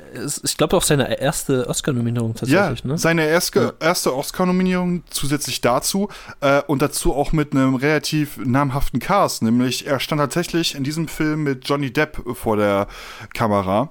Ähm, und das sind auch so ein paar Geschichten, das ist im Nachhinein immer ein bisschen komisch, ähm, weil Johnny Depp soll Leo DiCaprio am Set ganz schön äh, gemobbt haben und fertig gemacht haben. Da scheinen sich so die ersten Züge von Johnny Depps, sage ich jetzt mal, Gewaltdingern äh, so ein bisschen hervorgehoben zu haben. Äh, das soll zwischen den beiden eine relativ angespannte Stimmung am Set gewesen sein. Unter anderem auch mit dabei Juliette Leavis ähm, und noch ein paar andere Leute mit dabei. Ähm, John C. Riley zum Beispiel. Ähm, ähm, von Lasse Hallström. Und das ist mehr oder weniger so eine äh, Geschichte, es ist so ein bisschen eine Tragikomödie, könnte man auch sagen. Das, äh, den Film habe ich vor einer Ewigkeit mal gesehen. Ähm, habe ihn jetzt nicht mehr so genau im Kopf. Ähm, aber Leo DiCaprio spielt halt in diesem äh, Film mehr oder weniger einen behinderten, also einen körperlich eingeschränkten oder auch geistig eingeschränkten Jungen ähm, und den kleinen Bruder mehr oder weniger von Gilbert Grape, also von Johnny Depp. Und Johnny Depp mehr oder weniger will halt irgendwie ausbrechen, wird aber von seiner Mutter halt die ganze Zeit so halt seinen Bruder ans Bein gebunden, der ihn halt ständig irgendwie ausbremst oder ähm, das ist, das ist halt schon, es ist halt sehr skurril, aber halt ironisch gehalten, aber halt, wie gesagt, auf einer bestimmten Ebene auch tragisch gehalten. Ähm, und ich finde auch Leo DiCaprio, also ich habe ihn, als ich den Film das gesehen habe, nicht als Leo DiCaprio identifiziert, weil er da einfach furchtbar jung war. Ähm, gerade mal, äh, wie viel, gerade mal so knapp 20 Jahre alt, also 19, 20 Jahre alt, so die Drehe. Also wirklich so seine ersteren Sachen. Ähm, und das war schon ein intensive, intensives Stück in Schwarz-Weiß, wenn ich mit mich nicht irre. Und da hat Leo DiCaprio mich schon sehr geflasht. Wenn ich gewusst hätte, dass es DiCaprio ist, wäre es irgendwie logisch gewesen, dass er mich flasht. Aber dass er mir, mir halt so ungeschönt und auch ziemlich realistisch versucht hat, diesen, diesen äh, behinderten Jungen halt nahe zu bringen ähm, und das ja einfach so fantastisch rübergebracht hat durch seine Präsenz. Deswegen hier auch eine vollkommen zu Recht eine Nominierung. Gut, eine Oscar hätte ich ihn dafür jetzt nicht gegeben. Ähm, dafür hatte er dann auch in dem Jahr einfach ein bisschen zu, zu harte Konkurrenz. Aber es, es war auf jeden Fall, ich glaube, ein sehr, sehr starker Start für ihn mit seinem dritten Film oder vierten Film ähm, direkt äh, eine Nominierung sich da einzuheimsen. Das ist nicht unbedingt so mega selbstverständlich. Ähm, und anhand von diesem Erfolg wurde er dann mehr und mehr zu einem sehr schnell aufsteigenden Star ähm, in Hollywood. Also ich glaube, der nächste größere Film, den man da noch erwähnen könnte, wo er wieder auch ein bisschen mehr durch die Story auch ein bisschen mehr im Vordergrund stand, war, dass William Shakespeares Romeo und Julia diese etwas modernere Adaption. Es ja. ist Ewigkeiten her, als ich den äh, gesehen habe. Ähm, ich weiß nicht, hast Von du den noch? Lerman. Ja, genau. Hast ich, du den noch gut in Erinnerung oder weil das? Nee, tatsächlich nicht. Ich habe den wirklich nur ähm, also wirklich nur dieses, dass das halt, äh, diese, das Romeo und Julia-Ding halt in der Moderne ist im Prinzip. Ähm, ich glaube, den gibt es tatsächlich gerade auf Prime. Mm, Könnte ich mir auch okay. wieder angucken. Ähm, ja. Weil mich, ich, ich fand, weiß nicht, ich finde das, die Idee finde ich halt interessant, dass dieses, äh, dieses Stück sozusagen in der Moderne verfrachtet wird. Äh, aber ein Jahr danach hat er tatsächlich ja noch einen viel größeren ja. ähm, Film einen viel na, okay, also größeren also, Film. Na, doch, doch, größeren Film. Ja, also, ich glaube, von der Größe her kann man das auf jeden Fall sagen, wo halt auch, glaube ich, das erste Mal so die ganze Welt auf ihn wirklich Aufmerksamkeit, äh, aufmerksam geworden ist. Ähm, das ist äh, ein Film, den du in einem Format, äh, was leider Geschichte ist, so ein bisschen äh, sehr ja. authentisch als, als Matschbirne bezeichnet hast, nämlich von James Cameron, äh, Titanic, ähm, wo er zusammen mit wie hieß sie nochmal? Ähm, äh, Kate Winslet. Äh, Kate ja. Winslet äh, zusammengespielt hat äh, und diese, diese tragische Geschichte der Titanic mehr oder weniger nach ähm, erzählt wurde. Ähm, über Titanic als Film kann man sich jetzt so streiten. Ähm, und auch über so die Geschichte, die dort erzählt wird. Ähm, das ist jetzt alles gerade aus der heutigen Sicht einfach nicht so gut gealtert, könnte man sagen, weil so ein bisschen der, der wirkliche Impact fehlt dahinter. Ähm, nichtsdestotrotz, finde ich, ähm, haben Leo DiCaprio und Cat Winslet in diesem Film auf jeden Fall ein echt gutes Duo abgegeben, ähm, wo auch viel, wie, viel, viel Emotionen und auch sehr viel Tragik eine relativ große Rolle gespielt haben. Ähm, und das muss man dem Film zumindest zugute halten, weil ich finde, in diesen Aspekten kann ich in dem Film noch irgendwie so ein bisschen mitfühlen. Wahrscheinlich auch der einzige Punkt, warum ich mir den halt hin und wieder mal wieder anschauen kann.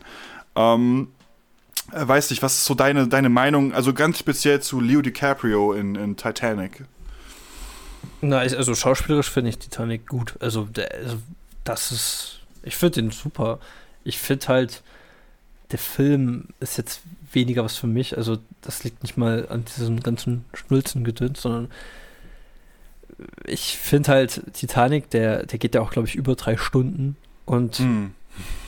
wenn du so, weiß nicht, wenn du so Herr der Ringe hast und Herr der Ringe geht halt auch sehr lange und du denkst dir so, okay, Herr der Ringe kenne ich halt nicht. Das ist halt ein Roman, den ich nie gelesen habe oder vorher, oder zumindest halt zu dem Zeitpunkt nicht gelesen habe. Und jetzt gucke ich mir halt Herr der Ringe an. Ich weiß halt nicht, wohin die Reise geht, aber wenn du halt Titanic guckst, über drei Stunden und du weißt, dass am Ende dieses Schiff untergehen wird, dann weiß ich nicht, wie hoch da der Spannungsgehalt ist. ähm, dann ist halt, dann ist, ja, und dann hast du halt im Prinzip entweder zwei Wege, weißt du, du hast entweder diesen Weg, okay, beide kommen durch und überleben den ganzen Bums, äh, oder halt den anderen Weg, beziehungsweise dadurch, dass der Film ja damit anfängt, dass in der Moderne zu spielen oder dieses, äh, da dieses, äh, ne, dieses Frack der Titanic Bergen und Kate Winslet da ja als alte Oma sozusagen äh, über Leonardo DiCaprio ausgequetscht wird, ausgefragt wird, und dann ist das halt alles, der ganze Film ist im Prinzip, im Prinzip ja nur ein Flashback. Ähm, da weißt du ja im Prinzip, ja, okay, der wird wahrscheinlich draufgehen so am Ende. Also das ist halt so, hm, ja, es ist irgendwo, ist es schon der erfolgreiche Film aus dieser Zeit gewesen und man denkt sich ja, okay, cool. Aber auf der und schauspielerisch halt und ja auch, weißt du, Titanic ist so ein bisschen wie Gatsby. Äh, ich finde nicht ganz so schlimm wie Gatsby. Ähm, ich finde, da gibt es halt schon. Nein, nein. einfach schauspielerisch, Set-Design-mäßig und kostümmäßig und was weiß ich, Kamera, alles so handwerklich halt alles 1A, aber handlungstechnisch und das alles nicht wirklich. Ja. Ja. Ah, okay, unter den Aspekten verstehe ich das dann auch wieder. Ähm, äh, trotzdem ein großer Blockbuster, der damals äh, viele, viele tatsächlich auch ähm, Oscars äh, gewonnen hatte, wenn ich mich richtig erinnere. Ähm, ich glaube sogar äh, wirklich alle elf. Ähm, genau, er war. Nee, nee, äh, nee, Moment, also er hat auf jeden Fall bester Film, beste Regie, beste Musik, bester Filmsong, bester Schnitt, beste Spezialeffekte, bester Ton, bestes Kostümdesign, beste Kamera, bestes Szenenbild, bester Tonschnitt. Ähm, gewonnen. Äh, Leo DiCaprio war leider nicht nominiert für die Rolle, weil ich fand ihn, wie gesagt, doch sehr stark, weil emotional konnte ich mich mit ihm da am ehesten verbinden oder halt mit Kate Winslet. Ähm, aber Kate Winslet war noch nominiert oder Gloria Stewart oder, oder bestes Make-up. Ähm, aber auf jeden Fall viele ähm, Oscars mitgenommen. Und ja, das sieht aus nach elf Oscars. Ja, also ordentlich abgesahnt, aber leider nicht so der Meilenstein der Filmgeschichte, den er von viel, also der, wie er von vielen äh, betitelt wird. Ähm, aber halt für lange Zeit einer der erfolgreichsten, also der erfolgreichste Film, bis er dann von Avatar und dann später noch von Endgame abgelöst wurde. Nee, ja. Endgame war ja richtig schmierig, aber da, das ist eine andere Geschichte.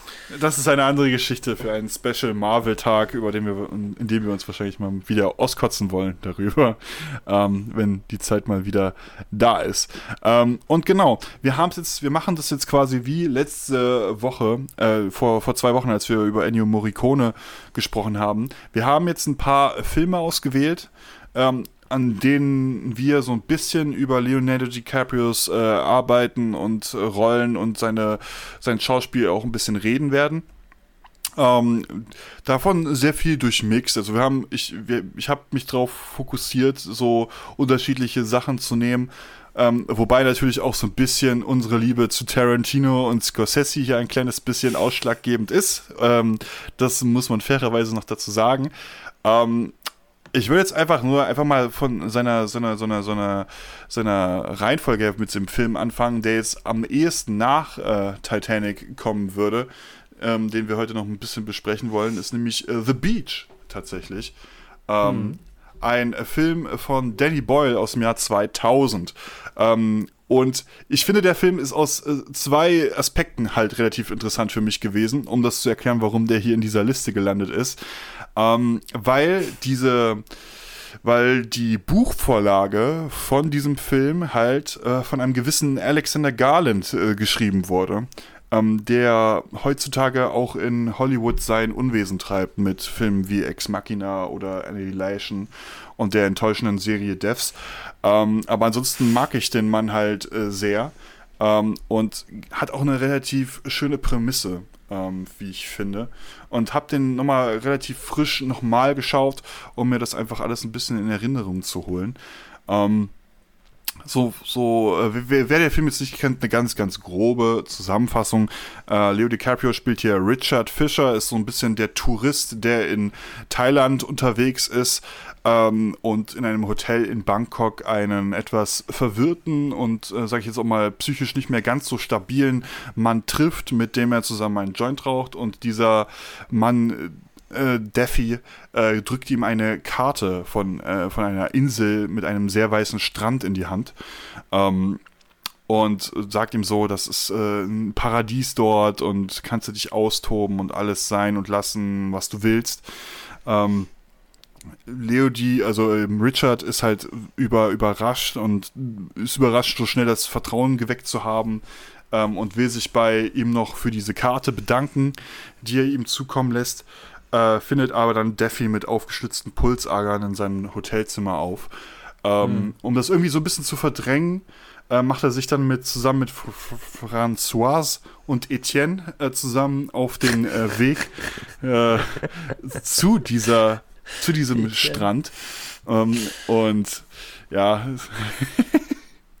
ähm, und ja, das ist ein bisschen so ein Roadtrip äh, vom Gefühl her, ähm, der aber sag ich jetzt mal, zu einem bestimmten Zeitpunkt so ein paar Wendungen nimmt, die dann doch sehr über, überraschend äh, auf den Zuschauer eintrommeln äh, und auch vieles auf den Kopf stellen, was die Erwartungshaltung vielleicht jetzt äh, betrifft. Ähm, denn dieser Strand, äh, dort hat sich so eine, so, eine, so, eine, so eine Gemeinschaft gebildet, mehr oder weniger, die schon seit mehreren Jahren dort lebt. Ähm, und auf dem Weg dorthin hat dummerweise Richard noch so eine Kopie von der Karte angefertigt und so einem anderen Touristen ähm, Team an, äh, weitergegeben ähm, und bekommen, sie bekommen halt vor Ort mit, dass wenn du einmal auf dieser Insel bist, halt nie wieder zurück kannst, mehr oder weniger. Das ist so ein bisschen die Grundbedingung, aber sich dann halt dafür an diesem Strand komplett austoben können. So. Auf der anderen Seite der Insel ist noch so ein, so, sind noch so, sind so ein paar Bauern, die halt Cannabis anbauen. Ähm, sollte man noch anwählen, weil da gab es halt so ein paar Konflikte. Ähm, aber ja, die Performance von Leo DiCaprio soll hier natürlich im Vordergrund stehen. Ähm, und äh, ich, ich, ich, das war schon ähm, ein bisschen schwierig für mich, weil ich hatte den Film nicht mehr gut in Erinnerung und am Anfang habe ich mir gedacht, okay, das ist ja doch, äh, doch so eine, so eine relativ Standarddarstellung von ihm, aber da bekommt das ja so ein paar unangenehme Wendungen, die halt auch noch so gut verpackt werden. Also keine Ahnung, was ist, was ist das, ist, was, was hat dich denn daran so besonders gecatcht, sage ich jetzt mal, Pierre? Bei, bei The Beach?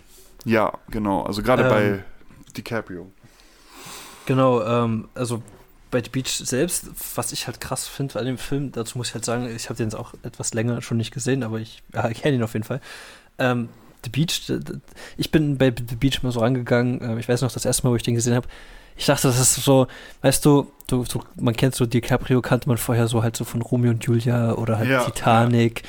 Und dann hört man so, ja, der neue Film mit DiCaprio, The Beach, und dann siehst du da so ein paar Bilder, wie er da, weiß nicht, da in diesem, in diesem, in diesem See halt da, also da ist auch diese, diese eine Wasserstelle, ne? Ja. Ähm, wo, er, wo er dann schwimmen geht und so und denkt, ah, hier und hm. Und ich denke mir so, ja, okay, ist das jetzt wieder so ein Film? Und da ist jetzt so eine und die trifft er und der verliebt sich und so.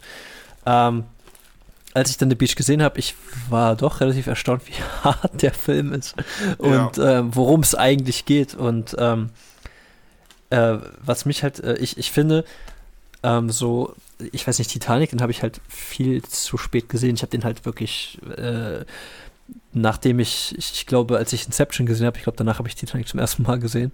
Ähm, und ich finde, bei The Beach sieht man aber schon, dass die, was DiCaprio so ausmacht. Also klar, er hat natürlich, okay, ja, hier, er hat bei Gilbert Grape halt seine Oscar-Nominierung bekommen und hat Titanic, da ist er halt, äh, hat er auch fantastisch gespielt, aber ich finde so bei The Beach, ähm, da, da hat man so ein bisschen so diese Vielschichtigkeit gesehen, weißt du, also dieses, ja. ähm, auf der einen Seite halt, ähm, oder am Anfang noch so, so ein bisschen gut drauf und dann kippt er auch so ein bisschen die Stimmung, oder beziehungsweise ist es so ein bisschen wie, ähm, ich weiß nicht, hast du Far Cry 3 gespielt? Nee, hab ich nicht. G genau, das ist so ein bisschen wie, also The Beach ist, glaube ich, so eins der äh, Filme, die da so ein bisschen ähm, als Inspiration, also da geht es auch so um so eine Gruppe von, ähm, ich weiß nicht, so Jugendlichen, die halt, äh, oder was, okay, Jugendlich, man spielt halt keine Jugendlichen, aber so äh, junge Studenten, die da halt so auf so einer Insel halt was überleben wollen und äh, das fängt halt an mit so einem Fallschirmabsprung. Und man denkt so, ah, okay, cool. Und am Ende ist das aber, ist dieser Fallschirmabsprung aber nur auf so einem Handy und man ist halt gefangen in so einem Lager von Piraten, die auch auf dieser Insel aktiv sind. Und das hat mich schon so ein bisschen an The Beach erinnert und ähm, das ist halt so ein bisschen so, also da ist am Anfang halt diese heile Welt und dann kriegen sie halt diese Karte. Und ähm, dann stirbt ja auch noch dann dieser, hast du ja erzählt, mhm, ähm, von dem sie, genau, von dem, äh, die, äh, hier von, äh, ne, die haben mir die Karte sozusagen äh, bekommen und ja, und dann äh, wollen die da halt ihre Cannabisplantage verteidigen und ähm, ja, ist, also ist schon ein guter Film. Und dennoch noch von Danny Boyle, das hat mich halt äh, damals auch überrascht. Ich ja, kannte ja, den ja dann auch schon von ähm, 20 Days Later und hier von Trainspotting. Trainspotting. Äh, genau. äh, ja, aber ja, ja also. Es, ich finde ich find auch, wie gesagt, hier auch die Charakterentwicklung von äh, Richard, also von, von seiner Figur halt auch sehr interessant. So am Anfang so ein bisschen, er ist ja auch so ein bisschen, so ein bisschen der Anführer während der ganzen Expedition, mehr oder weniger. Und dann kommen sie halt dort an und müssen sich halt relativ schnell unterordnen, wobei er halt nicht die Probleme hat, weil er halt irgendwie den meisten Leuten dort, dort, sympathisch ist und halt immer noch so ein bisschen tun und lassen kann, was er will. Ähm, aber seine Fehler, die, die, die, die holen ihn halt ein. Also man muss halt schon sagen, es steht halt auch so eine kleine Liebesgeschichte im Vordergrund mit zwischen Richard und Françoise. Ähm, die ja auch so ein bisschen, sage ich jetzt mal, auf die Probe gestellt wird über auf viele Aspekte. Ähm, wer hier aber halt hauptsächlich sehr viel äh, für diese Entwicklung von Richard verantwortlich ist, ist Tilda Swinton, die mehr oder weniger hier so ein bisschen die, die Anführerin spielt.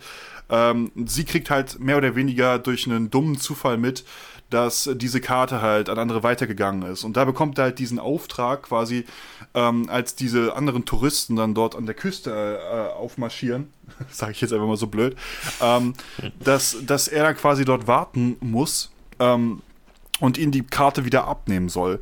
Und das war so eine Wendung, äh, beziehungsweise auch vom Charakter, äh, weil er halt dort einfach emotional und, und auch vom sehr weit vom gesunden Menschenverstand ne, weg, einfach wegkommt, einfach auch durchdreht auf einer bestimmten Ader, dass sich dann halt auch immer so ein bisschen fast schon so schlingelartig ähm, um die um die ganzen Bauern mit ihren Maschinengewehren und ihrer Grasplantage so herumschleicht, äh, sich da mal das Kopftuch mitnimmt oder mit den Waffen herumspielt, mehr oder weniger, ähm, und dann halt auch ziemlich radikale äh, und harte Entscheidungen Entscheidungen trifft und dann halt auch mehr und weniger auch so ein paar Sequenzen hat, wo er halt sich mit dem toten Defi, der ihm die Karte halt gegeben hat, noch so, so unterhält.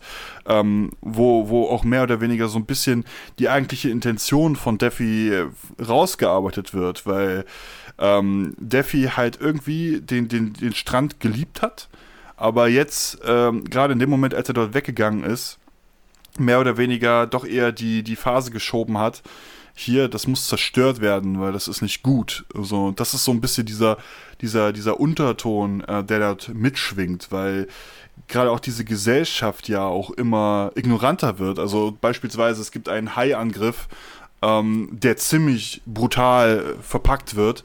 Ähm, und dort dabei kommt halt ein Mann ums Leben und der andere ist halt schwer verletzt, ne? Und diese Schmerzen und so weiter und dieses Leiden von ihm, das überträgt sich halt auf die Gesellschaft. Und anstatt ihm halt einfach so einen Abtritt richtig leicht zu machen und ihn beispielsweise dort, äh, sag ich jetzt mal, äh, einfach äh, sterben zu lassen, ihm ein schnelles Ende zu gewähren, schleppen sie ihm aus dieser Siedlung raus an irgendeinen Ort, wo sie seine Schreie nicht mehr hören können um einfach äh, diese, diese, diese Sachen zu ignorieren zu können, mehr oder weniger. Äh, und äh, die, äh, Richard ist mehr oder weniger zum Schluss so ein bisschen der Typ, der genau gegen dieses, äh, diese, diese, diese, diese Handhabung so vorgeht, weil er auch eine Charakterwendung hat, weil die Leute ihn dort halt ausgestoßen haben, weil er halt Mist gebaut hat ähm, und er halt irgendwie versucht, das wieder gerade zu rücken und das ist halt alles in diesen Konflikten verpasst, verpackt. Ähm, da bin ich schon echt, äh, habe ich beim Rewatch echt nochmal mit ihm mitgefiebert. Das hat mich echt fasziniert an dem, an dem, an dem Stoff. Also schon ein intensives ich musste, Stück. Ich, ich musste nochmal wieder gucken. Also, wo, wo hast du den denn gerade gesehen? Auf Netflix ist der gerade. Hm. Den könnt ihr gerade auf Netflix schauen, der ist damit äh, dabei ähm, Sehr vertreten, gut. mehr oder weniger. Da kann man gerne um, mal ähm, reinschauen. Aber ich glaube, The Beach, also ich glaube, diese Rolle, die er da gespielt hat, ähm, dieses Richard, ich glaube, die hat ihn noch so ein bisschen den, das, das Sprungbrett verpasst für ähm, neben James Cameron einen anderen, ähm, zu der Zeit noch hochrangigen Regisseur, also als James Cameron zu der Zeit noch hochrangig war und äh, hat ihn ein Sprungbrett verpasst für ähm, die erste Zusammenarbeit mit einem der beiden großen oder äh, der beiden, eine der beiden, einer der, der beiden einer der beiden, einer ja? der größten Regisseure. Ich weiß nicht, wie ich diesen Satz bilden soll. ähm, meine, Deutschken meine Deutschkenntnisse haben soeben versagt. Ähm, genau, ähm, Martin Scorsese, er hat ja danach ähm, das erste Mal mit ihm zusammengearbeitet und zwar mit ähm, ihm in war das Aviator oder war, nee, äh, Aviator? Of New York. Äh, Nee, ja, Gangs Gang- of New York. Gangs, ja, ja. Gangs of New York war der erste, war der erste Film, genau. Genau, ähm, wo er dann quasi mehr oder weniger einen der Regisseure gefunden hat, indem er in den vielen Jahren noch vermehrt zusammenarbeiten sollte, mehr oder weniger. Ähm, Wir haben uns zwei Scorsese-Streifen rausgeschaut, äh, rausgenommen für diesen Talk, allerdings nicht Gangs of New York, ähm, wobei das natürlich auch für ihn, gerade in diesem Mafia-Genre, gerade auch in diesem ziemlich ernsten und düsteren Genre, halt ein hervorragender Start war, um dort Fuß zu fassen in dieser Rache-Geschichte, ähm, die dort ja mehr oder weniger erzählt wird. Ähm, da, wie gesagt, da gehen wir später noch um zwei anderen Beispielen noch ein bisschen mehr drauf ein. Ähm, aber der nächste Film, der jetzt bei uns hier auf der, auf der Liste steht, ist Catch Me If You Can von ähm, ähm, Steven Spielberg, auch einem großen äh, Regisseur, der sich hier so ein bisschen vorgenommen hat. Äh, ist, ist, ist ein relativ bekannter Film. Ich, ich spare mir jetzt diese ganz oberflächliche Zusammenfassung, also basiert halt auf einer wahren Begebenheit von einem Scheckfälscher, mehr oder weniger, ähm, wo auch der ähm, jeweils der Fälscher mehr oder weniger auch am Drehbuch und an der Story mitgearbeitet hat. Ähm, ein das ist im direkt gerade im direkten Kontrast zu The Beach vom Gefühl her ja ein ganz anderer Film, ne? Also Ähm, 100, äh, ja, hundertprozentig. Also klar, du hast hier auch ähm, bei Catch Me If You Can diesen dramatischen Ansatz. Ähm, er, Ja. er flieht ja, er flieht, glaube ich, aus dem Elternhaus, ne? Ähm, am Anfang des Films und Genau. versucht sich so ein bisschen auf äh, eigene Faust durchzuschlagen und fängt halt an, so mit diesen kriminell, also mit diesem Fälsch, mit diesen äh, äh, Ausweis- und Checkfälschungen und das alles ähm, durchzumogeln. Und ich, also ich würde echt tatsächlich sagen, einer von Spielbergs besten Filmen, weil ich finde Ja. einfach, der macht unheimlich Spaß. Er ist, er ist schon quasi wie ein Abenteuerfilm, aber er ist halt nicht so ein Abenteuerfilm wie in Indiana Jones, wo es halt irgendwo hingeht und man sucht irgendwie Gold oder so, sondern es ist ein Abenteuerfilm, so ein Katz-und-Maus-Ding, weil du hast halt ähm, Tom Hanks als Ja. ähm, wie er, ich, wie heißt der in dem Film? Ich weiß gerade nicht. das Äh, er ist Carl Hanready. äh, hand ready, er ist immer ready. Und ähm, er, er spielt ja hier diesen Detective, äh, der ja auf der Jagd nach, ähm, oder FBI-Agenten, glaube ich, ne, auf der Jagd ist nach äh, DiCaprio halt. Genau. Und ich finde das so geil, die, er ist ihm halt immer eine Spur voraus. Also er ist ihm wirklich immer einen Schritt voraus. Und ich, ich, ich, ich, ich finde den Film, also ich mag den echt gerne. Ja, das ist halt, äh, wie gesagt, gerade im Kontrast zu The Beach, der halt sehr, sehr tragisch und ziemlich hart ist, ist das hier schon fast so, so leichtfüßig und Ja. auch sehr komödiantisch einfach. Also es hat auch natürlich auch sehr viel mit der Handlung zu tun, ähm, weil er ihn halt so wirklich äh, verarscht äh, nach Strich und Faden mehr oder weniger. Ähm, aber auch, äh, es ist eigentlich noch viel, es ist, es passt sehr zu einem späteren Film, über den wir heute auch noch ganz äh, noch ein bisschen sprechen werden, nämlich Wolf of Wall Street, wo wir mehr oder weniger ja irgendwie Sympathie mit der Schurkenseite bekommen, ne? Weil, obwohl er halt die ganze Zeit fälscht und sich durchmogelt und so weiter, ähm, sind wir ja auf seiner Seite, weil, weil er mehr oder weniger so ein bisschen durch das System gestraft wird, ne? Seine Eltern lassen sich scheiden und alles drum und dran.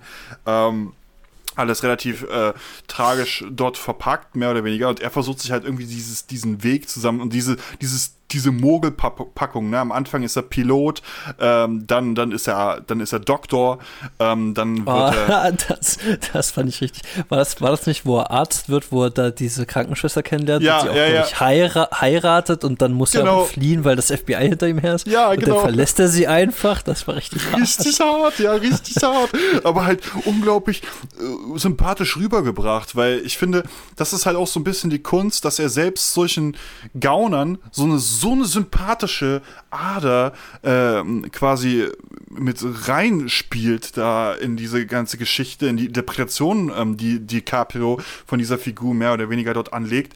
Ähm, dass du, dass du, dass du ihm irgendwie jeden Scheiß irgendwie verzeihst, auch wenn du dir immer wieder denkst, oh, das ist grenzwertig, oh, das ist so, das ist so, das ist so ekelhaft. Äh, wie, wie, wie kannst du das eigentlich nur machen? ähm, und Du ja, Schwein, du schmieriger Halunke. ah, ja, genau, genau. Und was halt auch sehr faszinierend ist, ist einfach, wie, wie, wie Tom Hanks und Leo DiCaprio hier einfach so gut harmonieren. Alter. Das ist ja hm. wirklich, also das ist halt auch dieser Witz, weil, weil ähm, äh, Frank Abagnale ruft Carl Henretti halt immer zu, zu Weihnachten an. ähm, äh, und die, haben, die, die tauschen sich dann immer so ein bisschen aus. Ähm, und äh, Carl Henretti versucht natürlich immer aus dem Di Dialog irgendwas Positives äh, rauszuziehen, um zu wissen, wo er sich gerade aufhält und wo er gerade wieder Schecks fälscht und so weiter und so fort. Das ist schon echt faszinierend.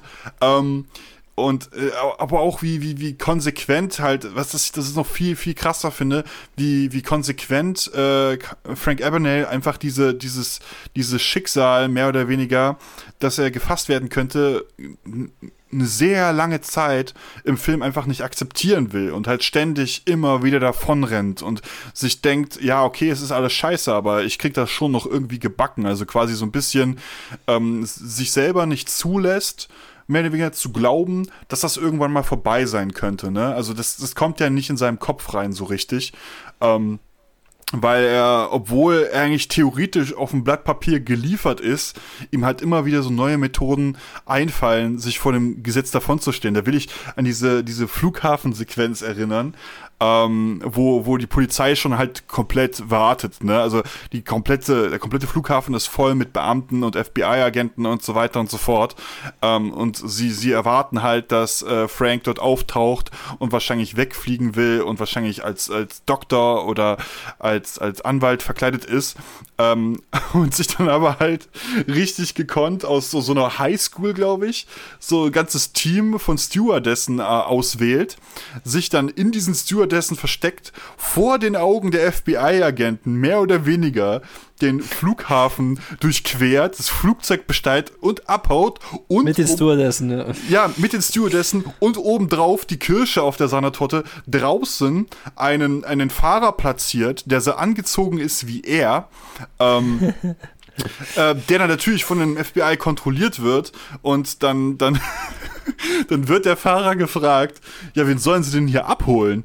Und dann nimmt der Fahrer halt dieses Schild ähm, aus, dem, aus dem Auto, auf dem halt Carl Henretti draufsteht, also der Name vom FBI-Agenten. Und äh, Tom Hanks Figur wird hier halt regelmäßig vorgeführt. Ähm, aber das alles halt so sympathisch äh, verpackt, mit so einer wundervollen Dynamik. Ähm, und halt auch mit einem Ende, was ich, was ich, was ich so nicht so richtig erwartet habe, muss ich sagen. Ne? Also ich bin irgendwie davon ausgegangen, okay, der ist jetzt äh, gut, Spoiler, er wird gefasst am Ende des Films, ähm, Überraschung. Ähm, aber wenn das FBI jemanden fassen will, dann fassen sie ihn in der Regel auch. Ähm, und aber dass die sich dann am Ende zusammensetzen, äh, gute Freunde werden und mhm. äh, Frank Abagnale im FBI arbeitet, um falsche Schecks zu identifizieren, ist mega schon, geil, ist schon das mega war, geil, weißt du? Das, das war das, naja, das war im Prinzip das, das Klügste, was die machen konnten. Ich, ich mag zum Beispiel auch die Szene ganz am Ende, wo sie dann in diesem Dorf sind und in dieser, Sch weiß ich, war das eine Scheune oder war das ja, ja, eine Fleischerei oder sowas? Oder, da, diese oder Druckerpresse, Druckerpresse ja. ja. ja. Und Genau, aber am Ende, genau, äh, wenn, als er dann für das FBI arbeitet und im Prinzip sind sie Best Buddies, ähm, das ist. Und man muss ja auch dazu sagen, Tom Hanks in seiner Rolle, ähm, er, er, findet, er findet ihn ja schon faszinierend, ne? Den, ja, also, ja, ja. Caprio, weil, weil, wenn, weil, wenn du bedenkst, er ist so jung und hat schon so viel erreicht, jetzt, okay, klar, kriminell gesehen, aber trotzdem ähm, auf eine gewisse Art und Weise, äh, ne? Oh, es gibt, also, es gibt, interessant, ja. Das ist, das ist so schön, weil sie es gibt eine Szene, da besucht das FBI die Mutter von, von Frank Abagnale äh, und ähm, dort kriegen sie halt das wahre Geburtsdatum von ihm raus.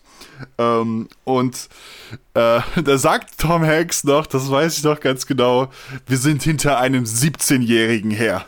So richtig angepisst, so richtig wütend, frustriert, in allem drum und dran. Und ich denke mir so, oh, das ist so ein Schlag ins Gesicht für euch.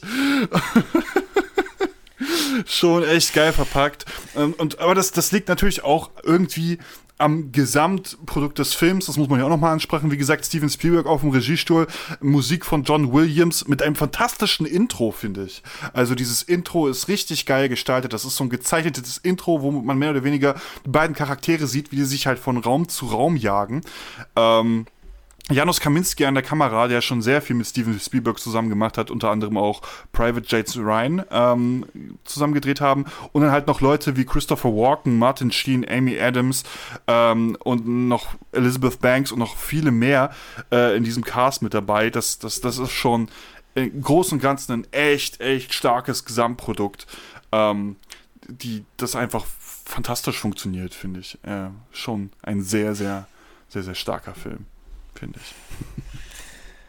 ich. Ich, wie gesagt, äh, für mich, also ich finde halt äh, einer von Spielbergs besseren Filmen oder besten Filmen, weil, ähm, oder ich weiß nicht, ich bin vielleicht so, ich, ich kenne jetzt halt nicht viele, die sagen, ich glaube, wenn man so nachfragt, so, ja, Steven Spielberg, was sind so seine besten Filme, sagt man, glaube ich, immer wieder, ja, Jurassic Park und so.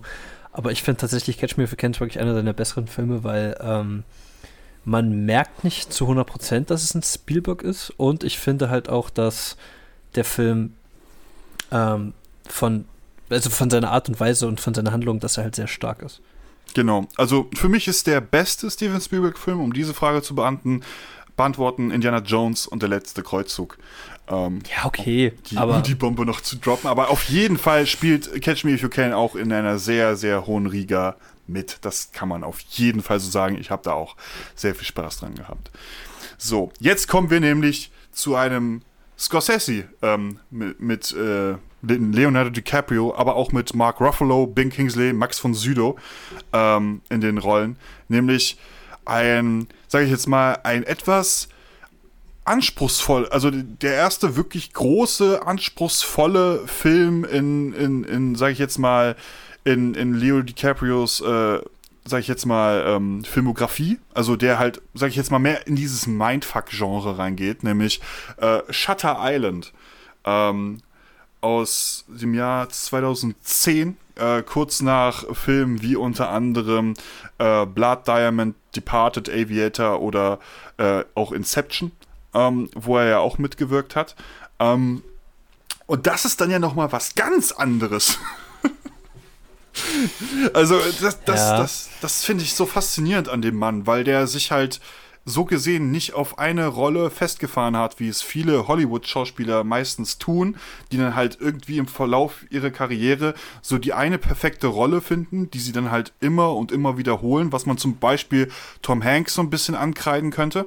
Ähm, passiert ihm hier nicht, weil das hier schon wieder eine ganz äh, andere Kerbe einschlägt. So, was war damals? Äh, hast du hast du Shutter Island im Kino gesehen oder warst du da noch zu jung für? Nee, das habe ich gesehen. Nee, von wann ist der Moment? 2010 oder so. Nee, da habe ich den nicht gesehen. Ähm, Aber ich habe ihn äh, gesehen, nachdem ich äh, den anderen Film gesehen habe, wo er auch eine etwas kontroversere Figur spielt. Ähm, aber da habe ich ihn dann gesehen und ähm, fand den halt auch sehr, sehr, sehr gut. Ja. Also Shutter Island, Mensch. Weil, ja, ja. weil, weil Shutter Island, das Ding ist halt, Shutter Island, der, der fängt ja wirklich an, ähm, wie er da auf diesem Schiff steht und er spielt den Detective, ne? Also, ja, Det Detective äh, Teddy äh, Daniels. Genau, um, um mich um nicht in den Spoilerbereich zu kommen, sage ich einfach mal, er spielt einen Detective. Und das Krasse ist ja, wenn man den Film halt noch nicht gekannt hat, dann denkt man sich schon so, ah, okay, er hat ja sonst immer so diesen, diesen Frauenhelden so ein bisschen gespielt, ne? Also mhm. diesen, diesen Charme, Charme, auch hier bei Catch ja. Me If You Can war ja auch so ein kleiner, so ein kleiner, ähm, ich sag jetzt mal so ein, ah, das ist dieser schicke, blonde Junge von nebenan, wie auch immer. Ähm, aber der fängt an und der, der, der, der sieht schon so richtig ranzig aus, weißt du? Da steht er mit seinem äh, mit seinem Partner halt auf diesem Schiff, auf diesem Boot, auf dem Weg zu dieser Insel und das Ganze hat schon so einen düsteren Ton, dann hast du noch diese Musik im Hintergrund und ja. alles ist so ein bisschen, so ein bisschen, ah, okay, so, so mysteriös, okay, worum geht's eigentlich, warum sollen die da auf diese Insel und das alles? Und da denkt man sich schon so, ja, DiCaprio ist schon sehr facettenreich. Auf jeden Fall, weil er hier ja auch, wie gesagt, mehr, mehr, mehr wieder so eine tragische äh, Figur spielt, wo man jetzt nicht so genau weiß, äh, gerade im Verlauf des Films, wo geht die Reise hier überhaupt hin, weil äh, Shutter Islands äh, uns ja ständig immer wieder Wendungen präsentiert und halt auch in dem Fall auch äh, uns, Leo DiCaprio mit diesen Wendungen konfrontiert, die halt aktiv in seinem Leben bestimmte Auswirkungen haben, wodurch er halt eher von Stück zu Stück immer mehr in diesem Wahnsinn ähm, sich verliert, mehr oder weniger. Ähm, beziehungsweise wir halt auch als Zuschauer die ganze Zeit auf die Probe gestellt werden, was jetzt hier eigentlich richtig ist. Weil dann kommen so ein paar Geschichten ans Licht, wo wir uns denken, nee, das, das, das, das, kann, das kann so nicht, so nicht stimmen. Ähm, während halt viele Figuren im Film behaupten, ja, ja, ja, so war das, ganz genau, deswegen bist du jetzt hier. Ähm, und das ist halt auch das Faszinierende, weil hier ist gerade Leo DiCaprios Funktion, beziehungsweise seine Rolle, ist mehr oder weniger die Funktion, den Zuschauer auf seine Seite zu sehen, so dass wir alles, was ähm, nichts mit ihm zu tun hat, automatisch hinterfragen und auch nicht mehr, weil er unser Sympathieträger ist auf einer bestimmten Ebene, ähm, nicht wahrhaben wollen und auch nicht akzeptieren vor allem. Ähm, und da, da, da wird sehr viel mit Erwartungen gespielt und ich finde, diese, diese, diese, diese, diese komplette Verlorenheit, dieser komplette Absturz, mehr oder weniger, diese Entfremdung von der Realität, ähm, steht hier bei Leo DiCaprios Figur wieder sehr stark im Vordergrund. Ähm, wo er, und er ist halt nun mal diesem Film wirklich eine, ein eindeutiger Hauptcharakter, weil die ganzen anderen Figuren wie Mark Ruffalo, Ben Kingsley, Max von Sydow oder Emily Mortimer, ähm, die spielen hier halt maximal Nebenrollen, die halt seinen Wahnsinn entweder fördern äh, oder versuchen zu entkräftigen. Ähm, und äh, ist dabei auch hart, finde ich. Also gerade sowas wie Departed ist ja auch schon relativ in die etwas härtere Kerbe geschlagen oder Blood Diamond ist ja auch sehr ja. unangenehm in vielen Momenten. Aber oder das auch hier ähm, der hier der Mann ohne Namen oder der wie der hieß. Ja, oder, stimmt. Nee, der Mann, der niemals lebte hier. Von, von Ridley, Ridley Scott. Scott. Genau. Ja so, das, das ist ja auch, das sind alles schon harte Themen gewesen auf einer bestimmten Ebene, aber nie so eine bedrückende Härte, ähm, die, die, die dich halt auch selbst so echt erschöpft am Ende des Films zurücklässt, um das so zu sagen, weil der ja. Film, der macht einen wirklich schon auf einer bestimmten Ebene echt fertig. Ähm, und ich, ich, ich, ich, ich habe den lange nicht mehr gesehen. Ähm, vielleicht auch gerade, weil er einen immer so fertig macht, äh, muss ich mal wieder ein bisschen nachholen. Ähm, aber ich finde hiermit so auch einer der ersten Filme, wo ich gesagt hätte, ähm, dass Leo DiCaprio dafür auf jeden Fall sich einen Oscar hätte holen können. Ähm, ja, leider schon einheimsen können. Ne? Ja, hätte er richtig schon einheimsen können, weil das hier halt schon eine echt gute Performance war. Ähm, nicht mal nominiert war der Film für den Oscar. Ähm, mhm in keiner Kategorie. Das fand ich dann schon wieder ein bisschen äh, schade, aber wir wissen ja, dass die Oscars immer so ein bisschen speziell sind, sage ich jetzt mal so. Ähm, ja. Hast du nur noch ein paar Worte zu, zu Shutter Island, bevor wir das äh, Themengebiet äh, verlassen und uns na, ich, weiter begeben? Na, na ähm, nur ganz kurz noch, ähm, ich weiß noch ganz genau, wie ich den zum ersten Mal gesehen habe, zusammen mit meiner Mutter zusammen, ähm, abends und ähm, auch richtig schön laut, ne? Richtig schön ah, Bass und so. Äh, mhm. Und das Geile war halt, das war so, so ein typischer Film, so, wo du halt denkst, so, ah, okay, jetzt wissen wir, was ja, was ja Phase ist, was die Lösung ist und ah, okay. Und dann wendet sich das Blatt nochmal und denkst du so, hä? Jetzt wurde ich doch wieder mhm. verarscht.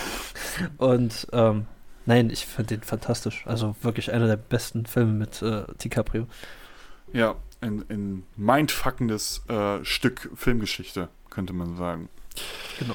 Der nächste Film ist tatsächlich mal ein Film, ähm, in dem Leo DiCaprio nicht die Hauptrolle spielt. Und das ist gerade in seiner Hochphase ähm, ähm, in Hollywood ähm, nicht unbedingt so selbstverständlich gewesen, weil da hat er, glaube ich, er hat eigentlich ausschließlich Hauptfiguren gespielt. Das ist, glaube ich, das hat auch ein bisschen was mit seiner Gage zu tun. Ähm, aber auf irgendeinen Weg hat dieser Regisseur, von dem wir beide auch sehr, sehr viel halten, es geschafft, diesen Mann für so eine ekelhafte Nebenfigur zu besetzen, ähm, dass man da auch fast ähm, meinen könnte, Oscar verdächtig, nämlich ähm, Leonardo DiCaprio in Django Unchained als Calvin J. Candy. Monsieur Condi. Aber er kann kein Französisch. kein Französisch, sprecht es bitte nicht an. Ähm, und peinlich. Also, ich muss ganz sagen, als, als ich habe den Film damals im Kino geschaut und, und bei den Trailern habe ich mir auch schon gedacht, das ist ja mal eine richtig geile Combo.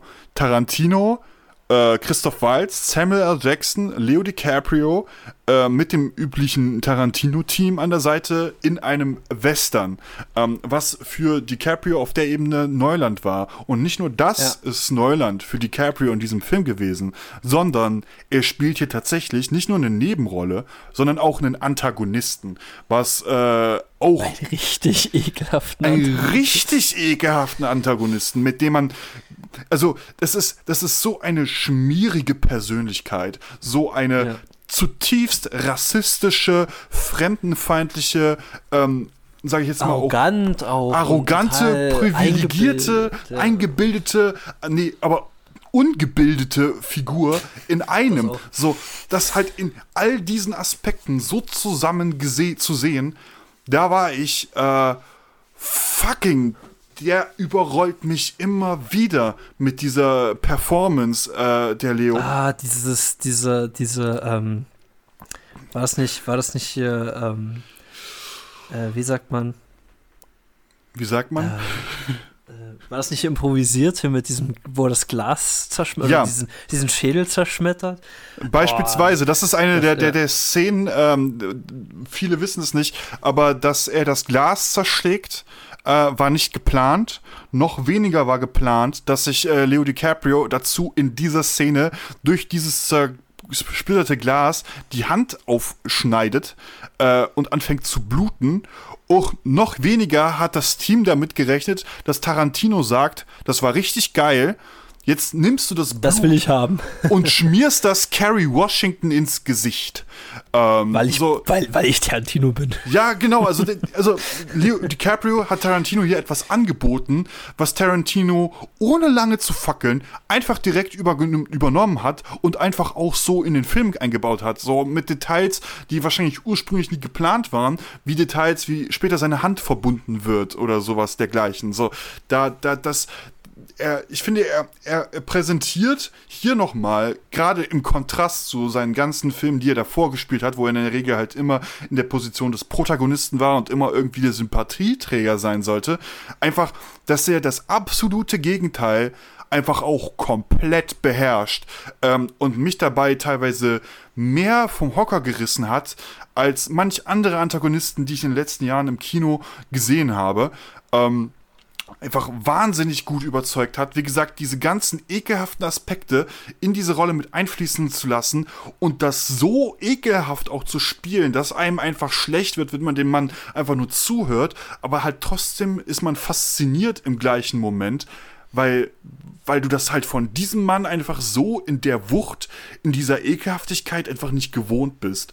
Ähm, und das war, das war schon, das war schon eine, auch wieder, eine Wucht. Ähm, ähm, er wurde, äh, wurde er äh, nominiert für beste Nebenrolle? Nee, ich versuche es gerade zu schauen. Wurde er nicht mal nominiert? Ich, ich ähm, glaube gar nicht. Das war natürlich auch wieder, das war auch wieder so eine kleine Frechheit. Da wurde dann ein bisschen zu Unrecht Christoph Waltz äh, ausgezeichnet. Ähm, der hier mehr oder weniger so ein bisschen seine Performance aus Inglourious Bastards wiederholt hat. Ja, Hans Lander ähm, so ein bisschen. Ja. ja. ein bisschen Hans Lander, nur diesmal in gut, äh, so vom Prinzip her, mehr oder weniger. Und natürlich, ja, wie gesagt, in gut und hat viele äh, ähm, Aspekte rausgelassen. Aber ich fand, Leo DiCaprio war hier das Highlight und gerade wie er halt mit Steven, also mit Samuel L. Jackson, zusammengespielt hat als Antagonistenduo, das war auch so eine, also ich will jetzt, das, das soll jetzt hier nicht falsch klingen, aber ich kann mir gut vorstellen, dass es genau solche Töne damals in der Sklaven, in der, in der Zeiten der Sklaverei so zwischen, zwischen, sage ich jetzt mal, Herrenhaus und äh, Haussklaven mehr oder weniger, dass da so eine Harmonie mehr oder weniger hätte herrschen können auf einer bestimmten Ebene. Dass es auch ähm, solche, sowas gegeben haben wird, wahrscheinlich auch. Genau, genau, so, so auf der Ebene. Das ist einfach glaubwürdig war auf einer bestimmten Ebene. Naja, man, man, erfährt ja, man, man ja. erfährt ja auch, dass, dass Steven damit aufgewachsen ist. Er war ja der, er, er, ja. genau, er, er war ja der, er war ja schon als Sohn des, des vorherigen Haus äh, äh, Butlers, und das jetzt hier ist so wie es halt war, ähm, vom Vater von Kevin Candy äh, sozusagen mit am Start und ist halt darin aufgewachsen und ist halt jetzt der Butler für ihn sozusagen und ähm, genau, und kennt, er kennt es ja nicht anders sozusagen. Und genau, er kennt es nicht anders. Es ja. ist so gewohnt und äh, das ist dann schon. Ich fand äh, auf jeden Fall eine Performance von Leo DiCaprio, wie gesagt, die ich so in dem Ausmaß niemals erwartet hätte, mhm. ähm, die mich vom Hocker gerissen hat und auch einer der Gründe, warum ich diesen Film auch so über alles liebe ähm, und mir immer wieder gerne anschauen werde. Ja, großartiges Ding. Ja, ich, ähm, ich, ich, ich, weiß, ich, ich, weiß noch äh, hier, ähm, hier Leonardo DiCaprio, so, wer hat Lust auf White Cake? Ähm, oder, äh, oder ich denke so, what the fuck? Oder, ähm, was ich, was ich am geilsten finde, ist halt wirklich das, wo Christoph Waltz und er sich immer weiter ausspielen. Und, ähm, weißt du, Leonardo DiCaprio, also Calvin Candy sitzt da so und er genießt so seinen White Cake und äh, Christoph Waltz als äh, Dr. King Schulz spricht ihn darauf an, Ah, sie haben da in ihrem Bücherregal haben sie äh, die, äh, die drei Musketiere Dumas, stehen. Von, von, von, von, Alexandre Dumas, genau. Ah ja, ja, ein sehr fantastisches Buch. Ja, ja, wussten Sie, dass er schwarz ja, Alexandre Dumas ist ja. schwarz, weißt du? Ja. so, Digga, Alter, du, hast wirklich, du bist wirklich ungebildet, du hast einfach keine Ahnung. Und, und ich finde auch so, so krass, wie, wie, wie Leo DiCaprio in der Szene auch einfach äh, ähm, merkt so, oh, okay, der, der stellt mich hier gerade bloß. So, mhm. du, du merkst halt auch diese Zurückhaltung ähm, und diese Arroganz, die davor halt immer so hauptsächlich diese Rolle eingenommen hat, die wird unsicher in dem Moment. Und das siehst du dem halt auch an, weil du, weil du halt siehst, dass äh, Leo DiCaprio plötzlich begreift, ähm, dass, dass Christoph Waltz ihm überlegen ist, vom Intellekt her. Ähm, weswegen es dann halt auch unmissverständlich zu diesem Ende kommt, wie es äh, dann im Film passiert, weil sich äh, DiCaprio halt provozieren ließ, genau wie Christoph Waltz und diese ja. beiden Menschen halt einfach nicht koexistieren können. sozusagen. ja. Nicht in einem Raum. Nicht in einem Raum koexistieren können. ja, wir gehen weiter. Ähm, und jetzt wahrscheinlich zu einem Film, für den Leo DiCaprio wirklich, wirklich den Oscar hätte kriegen müssen meiner Meinung nach. Ähm, ebenfalls eine weitere Zusammenarbeit mit Martin Scorsese, ähm, auch mit dabei. Ähm, Jonah Hill, Margaret Robbie, ähm, The Wolf of Wall Street aus dem Jahr 2003. Ähm, Was, 2003? 2013? 13, äh, sorry, da habe ich mich kurz äh, mit der Nummer vertan. Scheiße. Ja, mein Gott, ähm, alles cool. Alles cool. Ähm, und, Alter, äh, keine Ahnung, mein absoluter Lieblingsfilm. Ich keine Ahnung, wie, einer meiner Lieblingsfilme. Wie, wie, wie, stehst du dazu? Lass uns das ist ja einfach mal ganz, ganz oberflächlich erstmal rangehen, bevor wir uns in die Details stürzen. ähm, also ich, ich, ich mag den sehr. Ich finde den richtig, richtig lustig. Ähm, und ich finde den auch sehr, sehr äh, also man muss ja sozusagen, der ist ja schon over the top gehalten, ne? Also es ist ja wirklich ja. Äh, eine einzige, äh, es ist so ein bisschen, Weißt du, wenn ich nicht wüsste, dass der von äh, Scorsese ist, könnte man auch denken, der, das ist ein Edgar Wright-Film. So ein bisschen. Oder einen. Äh, Terry Gilliam. Oder Seth Rogen. Seth äh, Rogen, und, ja. Äh, genau. So, weißt du, so in diese Richtung und weniger Scorsese. Also ich glaube, da hat Scorsese auch so ein bisschen mal ein bisschen mehr gezeigt. Ja, okay, ähm, äh, so nach Shutter Island oder so. Ich, ich, ich kann auch andere Sachen. Ähm, ja. Im Großen und Ganzen, ich finde den fantastisch, den Film, aber es ist kein Film, den ich jetzt sehr oft sehen kann. Das muss ich halt gestehen. Ähm, weil er halt lang ist. Weil er halt lang ist und es passiert ja auch, also klar, es passiert viel, aber es passiert jetzt auch nicht so viel. Es passiert ja, also, ähm, ja, es ist eigentlich wirklich, also im Gegensatz zu einem Django Unchained, der ja auch sehr lang ist, ähm, finde ich halt, ähm, es ist mir, wovor steht so doch ein bisschen zäher. Ähm, aber das heißt jetzt nicht, dass er scheiße ist, aber ich, ich kann ihn halt einfach nur nicht äh, oft gucken. Mhm. Genau. Ja, Auf jeden Fall. Ist halt so. Das ist halt aber, hier haben wir so ein bisschen wieder, wieder das äh, Phänomen von Catch Me If You Can, wo mehr oder weniger Leo DiCaprio eigentlich einen absoluten Gauner spielt. Ähm, aber diesmal halt ein Gauner auf einer richtig großen äh, Ebene, der quasi den kleinen Menschen das Geld aus der Tasche zieht und alles für sich selber behält. Ähm, und ich glaube, wie man den Film auch am besten beschreiben kann, ist so eine dreistündige Exzessorgie ähm, die einfach nicht aufzuhören vermag. Und selbst in dem Moment, wo du denkst, okay, der Typ ist jetzt im Knast, ähm, ist seine Geschichte immer noch nicht zu vorbei, weil im Knast ist alles käuflich. Ähm, und ich bin ein reicher Mann. Ähm, eine, es ist ebenfalls wieder, wie gesagt, wieder auf einer wahren Begebenheit äh, basierend. John Belfort. Ja. John Belfort, einer der größten Abzocker der Geschichte, mehr oder weniger.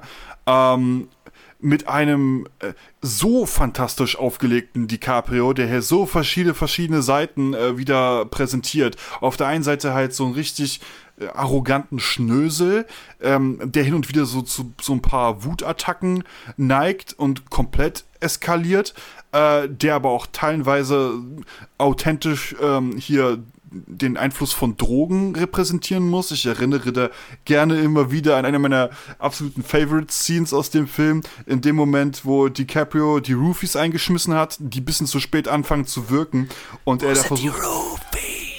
Die meine ich gar nicht, sondern da diese Szene, wo er versucht, diese Treppe runterzukommen.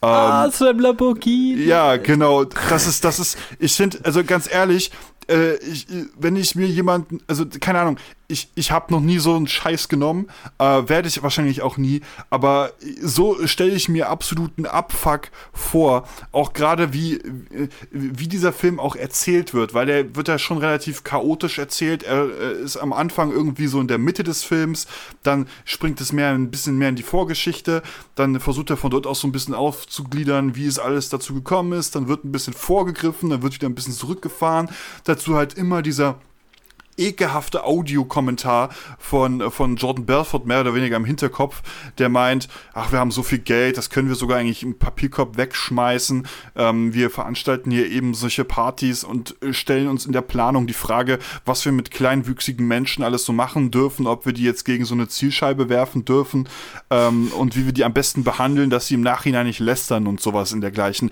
Also e-, ebenfalls wieder so eine eklige Figur, aber genau wie bei Catch Me If You Can so verpackt, dass du dich trotzdem immer wieder dabei, dabei ertappst, dass du eigentlich irgendwie auf seiner Seite bist, obwohl er die ganze Zeit zugedröhnt auf sonstigen Drogen seine Frau betrügt, seine Freunde betrügt, äh, betrügt, alle verarscht, mehr oder weniger, ähm, äh, und einfach Snitch-Moves macht, ähm, die ekelhafter nicht sein könnten. Ähm, schon ein intensives äh, Ding. Also, keine Ahnung, für mich ist es so ein Rausch, ähm, der, wie gesagt, sehr lang ist, drei Stunden, um ganz genau zu sein, äh, aber dafür so unterhaltsam ist, so entertaining ist. Ich habe den. Landet, landet der nicht auch mit dem Helikopter im Pool irgendwann? Ja, weil genau. Weil er ja, ja, ja. Oder, so, oder auf, auf Drogen? Im Pool, weil er unbedingt seinen Piloten dazu aufgefordert hat, dass er doch bitte fliegen darf, nachdem er sich so und so viele Nasen Koks geschnupft hat oder sowas. Also absoluter Absturz. Also und äh, so eine ruinierte Figur, äh, mehr oder weniger, die zwar mehr oder weniger so ein bisschen dem American Dream lebt, ne, vom Tellerwäscher zum Millionär, aber dabei mehr oder weniger auch wieder alles verliert, was er sich dabei aufgebaut hat. Also, boah, ich, ich, ich finde, das ist so der Film, mit dem Leo DiCaprio, wie gesagt, frühestens seinen Oscar hätte kriegen können. Und ich finde es eine Schande, dass es so lange gedauert hat, weil es immer noch nicht der Film ist, für den er den tatsächlich bekommen hat. Ähm, ja, ja ich, ich finde, er hätte ihn auf jeden Fall verdient dafür. Ja. Das auf alle ja. Fälle. Auf jeden Fall. Ähm, ich würde sagen, weiter im Text. Ähm, Klar, gerne. Nämlich zu dem Titel, für den er dann letztendlich seinen Oscar auch bekommen hat, nämlich äh, von Alejandro González Iñárritu, The Revenant. Ähm, ey, nochmal was ganz anderes. Ne, nochmal was ganz anderes. Ein US-amerikanischer mhm. Historien-Western-Thriller, Rachegeschichte, ähm, der vom Production Value wieder, also sehr weit in die Vergangenheit zurückgeht ähm, ganz entfernt von all dem modernen Kino, was wir so von Leo DiCaprio gewohnt sind. Also teilweise auch ja auch hypermodern, sowas wie Inception war ja auch mit dabei oder sowas äh, Vergleichbares. Aber das war so ein bisschen so der, der, der tiefste äh, Film, der so in die Vergangenheit geht.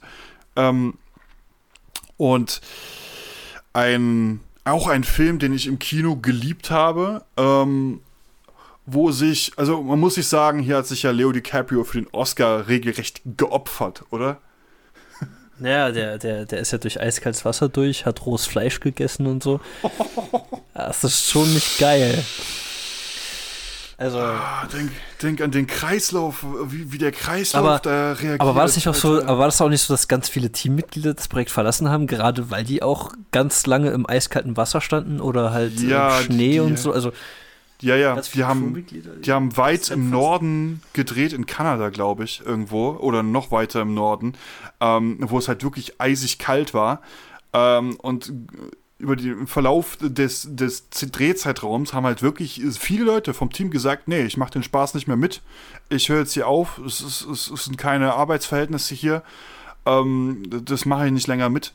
Ähm, umso krasser ist es halt, dass Leo DiCaprio mit seinen Mitspielern wie Tom Hardy oder Donald Gleason halt wirklich ähm, den Film halt komplett durchgezogen hat.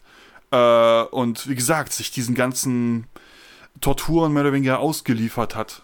Äh, und gesagt hat, ja, das, das mache ich alles. Äh, weil ich nun mal Method Actor bin, also der sich so hart in die Rolle hineinversetzt ähm, und sich halt auch so intensiv auf diese Rollen vorbereitet, ähm, das, äh, das, äh, das, das ist so ein bisschen das Problem. Ähm, viele Method Actor haben irgendwann das Problem, dass sie ihre fiktiven Rollen nicht mehr von sich selbst unterscheiden können, weil sie sich ja. halt zu sehr reinsteigern. Wie zum Beispiel auch ein Joaquin Phoenix in Joker. Das ist auch ein Method Actor, der bekannt ist, ähm, so als Beispiel mehr oder weniger. Ähm, aber sich so mehr oder weniger fertig zu machen, sich selber ähm, fertig zu machen, ja. Sich selber fertig zu machen für einen Film, wohlgemerkt, nur für einen Film, das ist schon krass gewesen. Ähm, trotzdem fand ich DiCaprio in Revenant nicht so stark wie in Wolf, Wolf of Wall Street. Ja. Ähm, das, das, das kann das ich aber so, auch verstehen. Das ist so ein bisschen dieser Beigeschmack, weil sich dieser ganze Film, also gerade aus seiner Performance, so ein bisschen anhört äh, oder anfühlt wie der Film mit dem Hilfeschrei nach dem Oscar so ein bisschen. Ähm, ja, so, so, so, nach dem Motto, so nach dem Motto, wenn du den jetzt nicht kriegst, dann, dann, dann wissen wir nicht, was wir. Ich glaube, das war so ein bisschen auch dieses, ja, jetzt müssen wir ihm den geben, weißt du, so, so ein bisschen nach dem Motto. Also wir können ihn jetzt nicht noch länger ignorieren äh, und ja. die Mehrheit äh, schreit danach, dass das endlich passiert. Äh, genau, das war so ein bisschen dieser Beigeschmack. Also das bedeutet trotzdem auf keinen Fall, dass er hier keine krasse Performance abliefert, sondern doch, ich finde auch der, auch hier überzeugt er mich echt, ähm, was natürlich aber auch mit dem Gesamtfilm an sich zu tun hat, weil ähm, da möchte ich bei, gerade bei The Revenant einfach nur an diese wahnsinnige Kameraführung äh, nochmal erinnern, äh, von Emanuel Lubezki, der ja auch Birdman gedreht hat. Ähm, und dort einfach so viel Dynamik mit reinbringt und halt diese ganze, das Schauspiel, ähm, und halt auch diese Landschaften dort so wunderschön einfängt. Ähm, das ist einfach lange, oh, und lange die Musik dazu. Gedächtnis bleibt. Die Musik, äh, aber halt auch die Bilder und aber auch Alter, wie hart es halt auch wird, ne? Also auch wieder. Ich sag ja das Ende mit Tom Hardy dann. Also. Das, das ist dann schon, das ist schon wieder unangenehm, wird explizit ähm, und zeigt halt auch, dass, dass, dass äh, er sich nicht zu schade ist, halt auch solche, solche ekelhaften Projekte oder, oder sag ich jetzt mal auch von äh, so ein paar Leuten äh, quasi boykottierten Filme auch mal ein bisschen anzupacken und da was Neues draus zu machen, um dadurch zu überzeugen. Also wahnsinnig starkes Ding, finde ich. Ähm, ähm, ähm, ich, ich muss dazu sagen, ich weiß noch ganz genau, ich habe den, hab den im Kino gesehen mit meiner Freundin und äh, meiner Mutter zusammen und Alter, das ganze Kino war still. Wirklich, das Kino, war, ja. das war, das war einer der wenigen Kinoerlebnisse, wo das Kino wirklich still war. Wirklich. Das, das fing an mit dieser Szene, ähm, hier dieser One-Shot Ja, äh, durch dieses, Alter, mit diesem Kampf mit, gegen, genau, mit diesem Kampf mit den äh, amerikanischen Ureinwohnern, mit diesem Stamm da, und wo sie dann auf diesem Boot flüchten. Alter, da fing das an, da war das, das Kino dann still und dann eigentlich fast nur noch durchweg die ganze Zeit. Man hat nicht mal, man hat wirklich fast nicht das, äh, das, das Popcorn rascheln hören. Du hast immer, also es kam selten vor, dass, äh, dass du mal Popcorn rascheln hast hören. Ich, ich glaube, alle, die sich Popcorn geholt haben zu diesem Film, sind einfach mit der kompletten Box nach Hause gegangen. also äh, mit, mit, der voll, mit, mit der vollen Popcorn-Schale, also das war wirklich, das war wirklich ein, das war auch, das war ähm, in dem gleichen Jahr, wo ich Mad Max äh, Fury Road gesehen habe im Kino. Also es Boah, waren ja. zwei bildgewaltige Ep Epos-Filme. Ähm, und ja, okay, Mad Max habe ich öfters gesehen, habe ich glaube ich drei oder viermal im Kino geguckt. Revenant tatsächlich nur einmal oder zweimal, aber ähm, ist ja auch ein Ja. zäher Film, das muss man jetzt Es, so sagen. es ist ein langer Film, muss man wieder sagen. Das ist auch so ein bisschen das Händchen von DiCaprio, dass er sich immer nicht gerade kurze Projekte raussucht. Ähm, aber du sprichst was sehr Gutes an, weil sowas wie The Revenant beispielsweise ist halt ein Film, den man nur im Kino wirklich genießen kann, weil der nicht äh, im Heimkino bei weitem nicht diese, diese Wucht entfaltet, die er im Kino durch die große Leinwand einfach mit sich bringt und durch den Sound und durch die Intensität, die einem da so ein bisschen rübergebracht wird. Das ist schon fucking intensiv. Ich habe den damals, als er im Kino war, auch zusammen mit meiner Schwester gesehen. Ähm, die ähm, ist jetzt, die ist jetzt DiCaprio-Fan, aber hat jetzt nicht so unbedingt was mit diesen blutigen und extra brutalen Dingern am Hut. Ähm, aber trotzdem auch, äh, trotzdem, da sind wir beide auch aus dem Kino rausgegangen und waren auch erschlagen. Wir hatten tatsächlich äh, Popcorn bestellt und wir haben einfach vergessen, es zu essen. Ähm, Also Das ja. diese, diese, ja, ja, genau, genau dieser Punkt halt. Wir haben, die Intensität hat uns hier einfach komplett überrumpelt. Ein Film, den man sich auf jeden Fall anschauen sollte, wenn man den noch nicht gesehen hat, weil der Schauwerte bietet und einen, einen sehr guten DiCaprio. Ähm, ja, jetzt noch, ich würde sagen, den letzten Film, den halten wir ein bisschen kürzer, ähm, weil wir schon ein bisschen über der Zeit sind ähm, und wir ja noch irgendwie ein kleines Fazit machen wollen. Ähm, der letzte Film, über den wir hier auch nochmal reden wollen, ist ebenfalls äh, ein Tarantino-Filmer. Film, ähm, nämlich Once Upon a Time in Hollywood, der aktuellste Film von DiCaprio, in dem er eine Rolle spielt, um das so zu sagen, weil er produziert ja auch sehr viel. Ähm, als äh, Rick Dalton äh, im Duo zusammen mit Brad Pitt als Cliff Booth. ähm, und Margot Robbie ist mit dabei äh, als Sharon Tate äh, und noch viele andere bekannte Namen mit dabei. Ähm, und äh, schon wieder was komplett anderes. Also jetzt, jetzt gerade auf Leo DiCaprios äh, Filmografie geschaut, sind die meisten Filme halt wieder sehr storygetriebene Filme, was man ja jetzt hier bei diesem Film nicht unbedingt sagen kann, weil das ja eher so eine Bestandsaufnahme, wie so ein Zeitgefühl ist, so ein Vibe-Film ist, könnte man sagen, ne? In was für ein Film? Ein Vibe, weißt du, du Ach, ein fühlst auch. Vibe-Film. Ein Vibe-Film, so. Ja, und, und ich finde nach, nach der, nicht nur das, ich finde auch nach, nach, ähm, nach so Filmen von Shane Black, also hier so The Nice Guys oder sowas, ist das, glaube ich, wirklich der beste Buddy-Movie, den man sich vorstellen kann. Also ich, ich, der Film lebt ja fast nur von dem Zusammenspiel von DiCaprio und Brad Pitt. Ähm, Genau. und was ich ja auch noch richtig geil finde, ist, dass ähm, hier na, nach The Revenant und Wolf of Wall Street und Shutter Island und was weiß ich, was äh, hier Catch Me If You Can, was halt die Cap The Beach, was DiCaprio halt alles in seiner Filmografie schon hat, ähm, dass hier auch nochmal eine Schippe draufgelegt wird. Weißt du, du denkst dir so, ah, okay, er hat alles schon gemacht, eigentlich kann da nichts mehr kommen. Ähm, aber er spielt hier wirklich äh, eine Rolle und später im Film auch noch eine Rolle in einer ja. Rolle. Ja, ja, also, Also, äh, ja. das ist, das macht für mich, glaube ich, auch gerade seine Performance hier in diesem Film halt so interessant, weil er halt wirklich als Schauspieler, als Method Actor in dem Moment nicht nur diese Rick Dalton-Figur spricht, sondern im gleichen Moment halt als Rick Dalton noch einen anderen Typen spielt und das halt so gut ineinander verpackt, ähm, und du halt auch merkst, wie er halt auch zwischendurch als Rick Dorton aus seiner anderen Rolle herausfällt. Zum Beispiel seinen Text vergisst äh, oder solche Kleinigkeiten. Und das alles richtig unangenehm wird. Und du halt irgendwie merkst, dass auch Rick Dorton gerade für sie, sich selber sehr, sehr unzufrieden ist und irgendwie so auf Zwang versucht, wieder in seine Rolle wieder zurückzukommen äh, und da so hin und her zu spielen. Ähm, und dann halt dazu aber halt auch noch diese äh, verschiedenen Emotionen mit reinfließen. Auf der einen Seite gescheiterter Western-Schauspieler, aber auf der anderen Seite ist er halt irgendwie trotzdem ziemlich arrogant.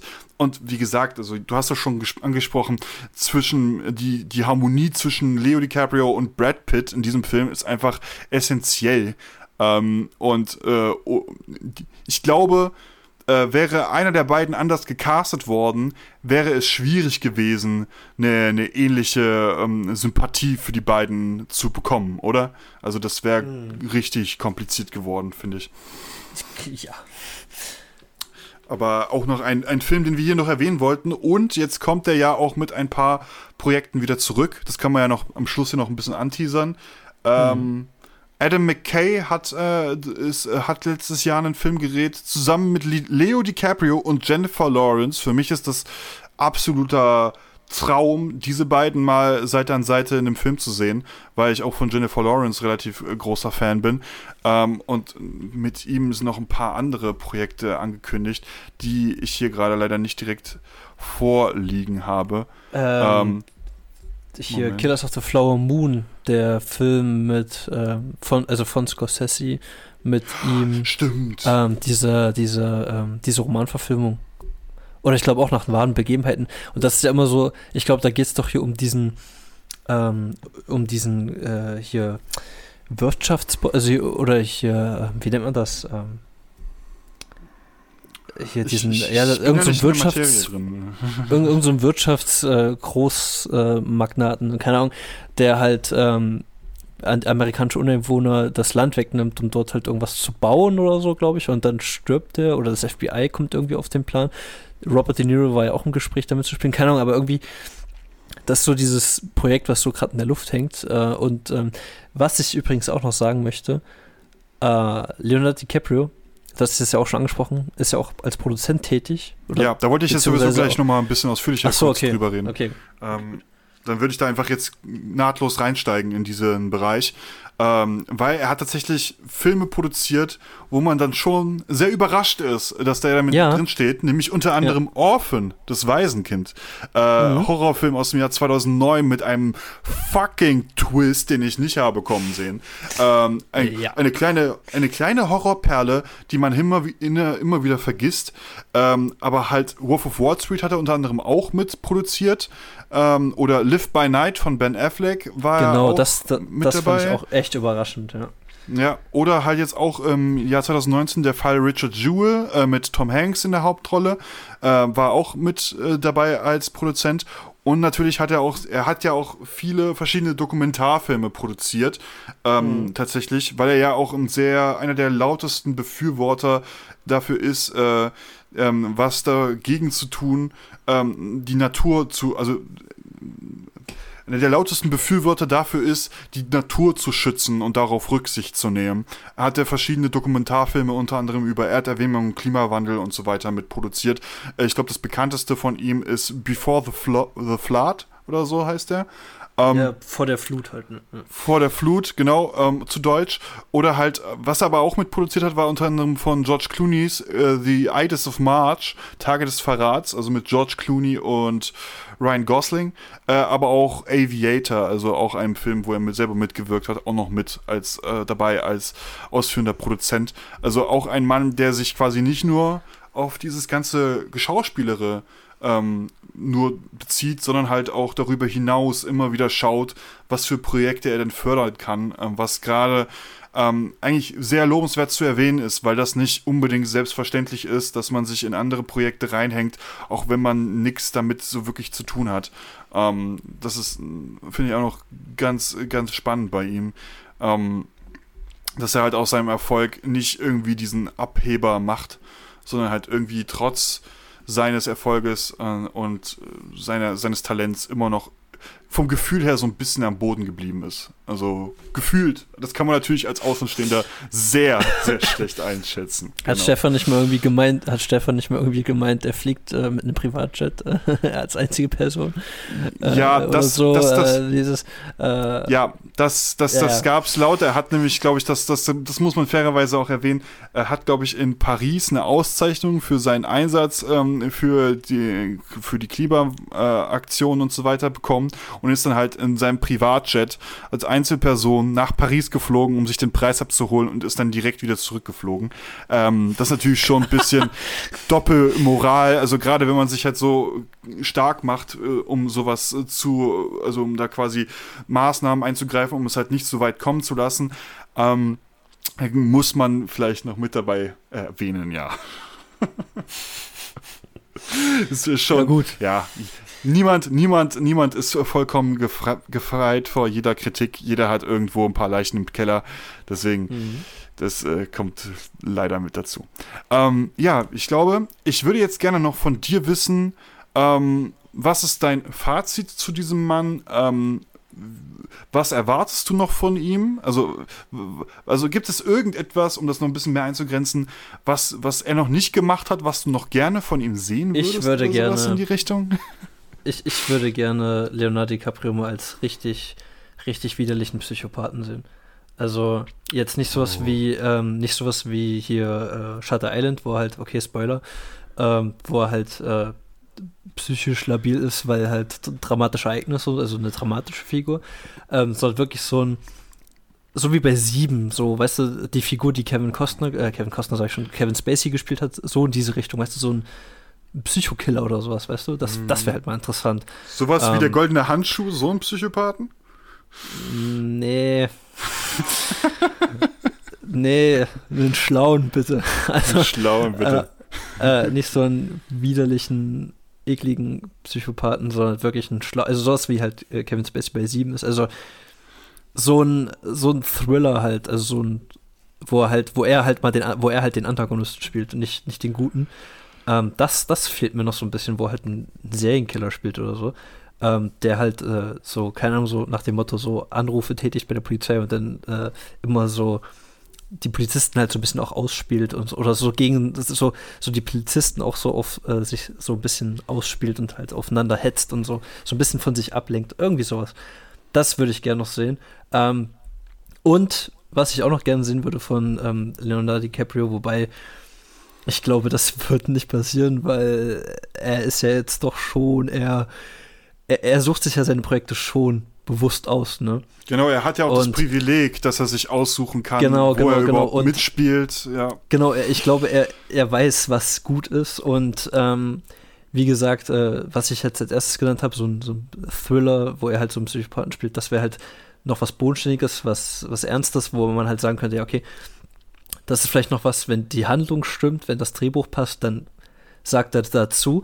Aber ich würde DiCaprio schon irgendwie mal sagen, so, ey, Digi, mach doch einfach mal einen ruhigen und spiel hier mal bei so einem Seth Rogen Kifferfilm mit. Das fehlt mir auch noch. So ein, irgend so eine, irgend so eine total weirde Komödie, so weißt du, oder oder so, oder sowas wie ähm, hier kennst du ähm, äh, hier The End, This is the End, also das äh, das ist das Ende. Ja, ja, ja, wo, genau. Wo, wo, wo Seth Rogen und James Franco, wo, wo die sich alle selbst spielen. Ja, sowas, Emma wo DiCaprio, so, weißt du, sowas, wo DiCaprio sich selbst spielt und total durch den Kakao gezogen wird. Das fehlt mir auch noch. Äh, irgendwie sowas, weißt du. Ähm, oder, oder, oder, oder so ein bisschen, so ein bisschen, ähm, so ein bisschen Deadpool-Style, also so ein bisschen durch, so ein bisschen durch diese vierte Wand. Ähm, wir, wir begleiten äh, so eine, also so ein bisschen fiktiv auch, so, äh, irgendeine Journalistin äh, von New York Times oder so begleitet Leonardo DiCaprio dabei, wie sie in den Urwald fliegen ähm, und dort halt, ähm, weil DiCaprio gerade äh, wieder am, am Start ist, um die, äh, die Umwelt zu schützen und einen Dokumentarfilm zu drehen. Und die Journalistin ist halt bei den Dreharbeiten dabei, um so ein bisschen äh, Leonardo DiCaprio und so, so, ein bisschen behind the scenes und ein bisschen so Informationen zu bekommen. Und auf einmal landen die irgendwo im Regenwald bei Kannibalen oder sowas. Weißt du, irgendwie sowas total abstruses, das wäre halt auch mal. also irgendwie sowas muss er noch machen.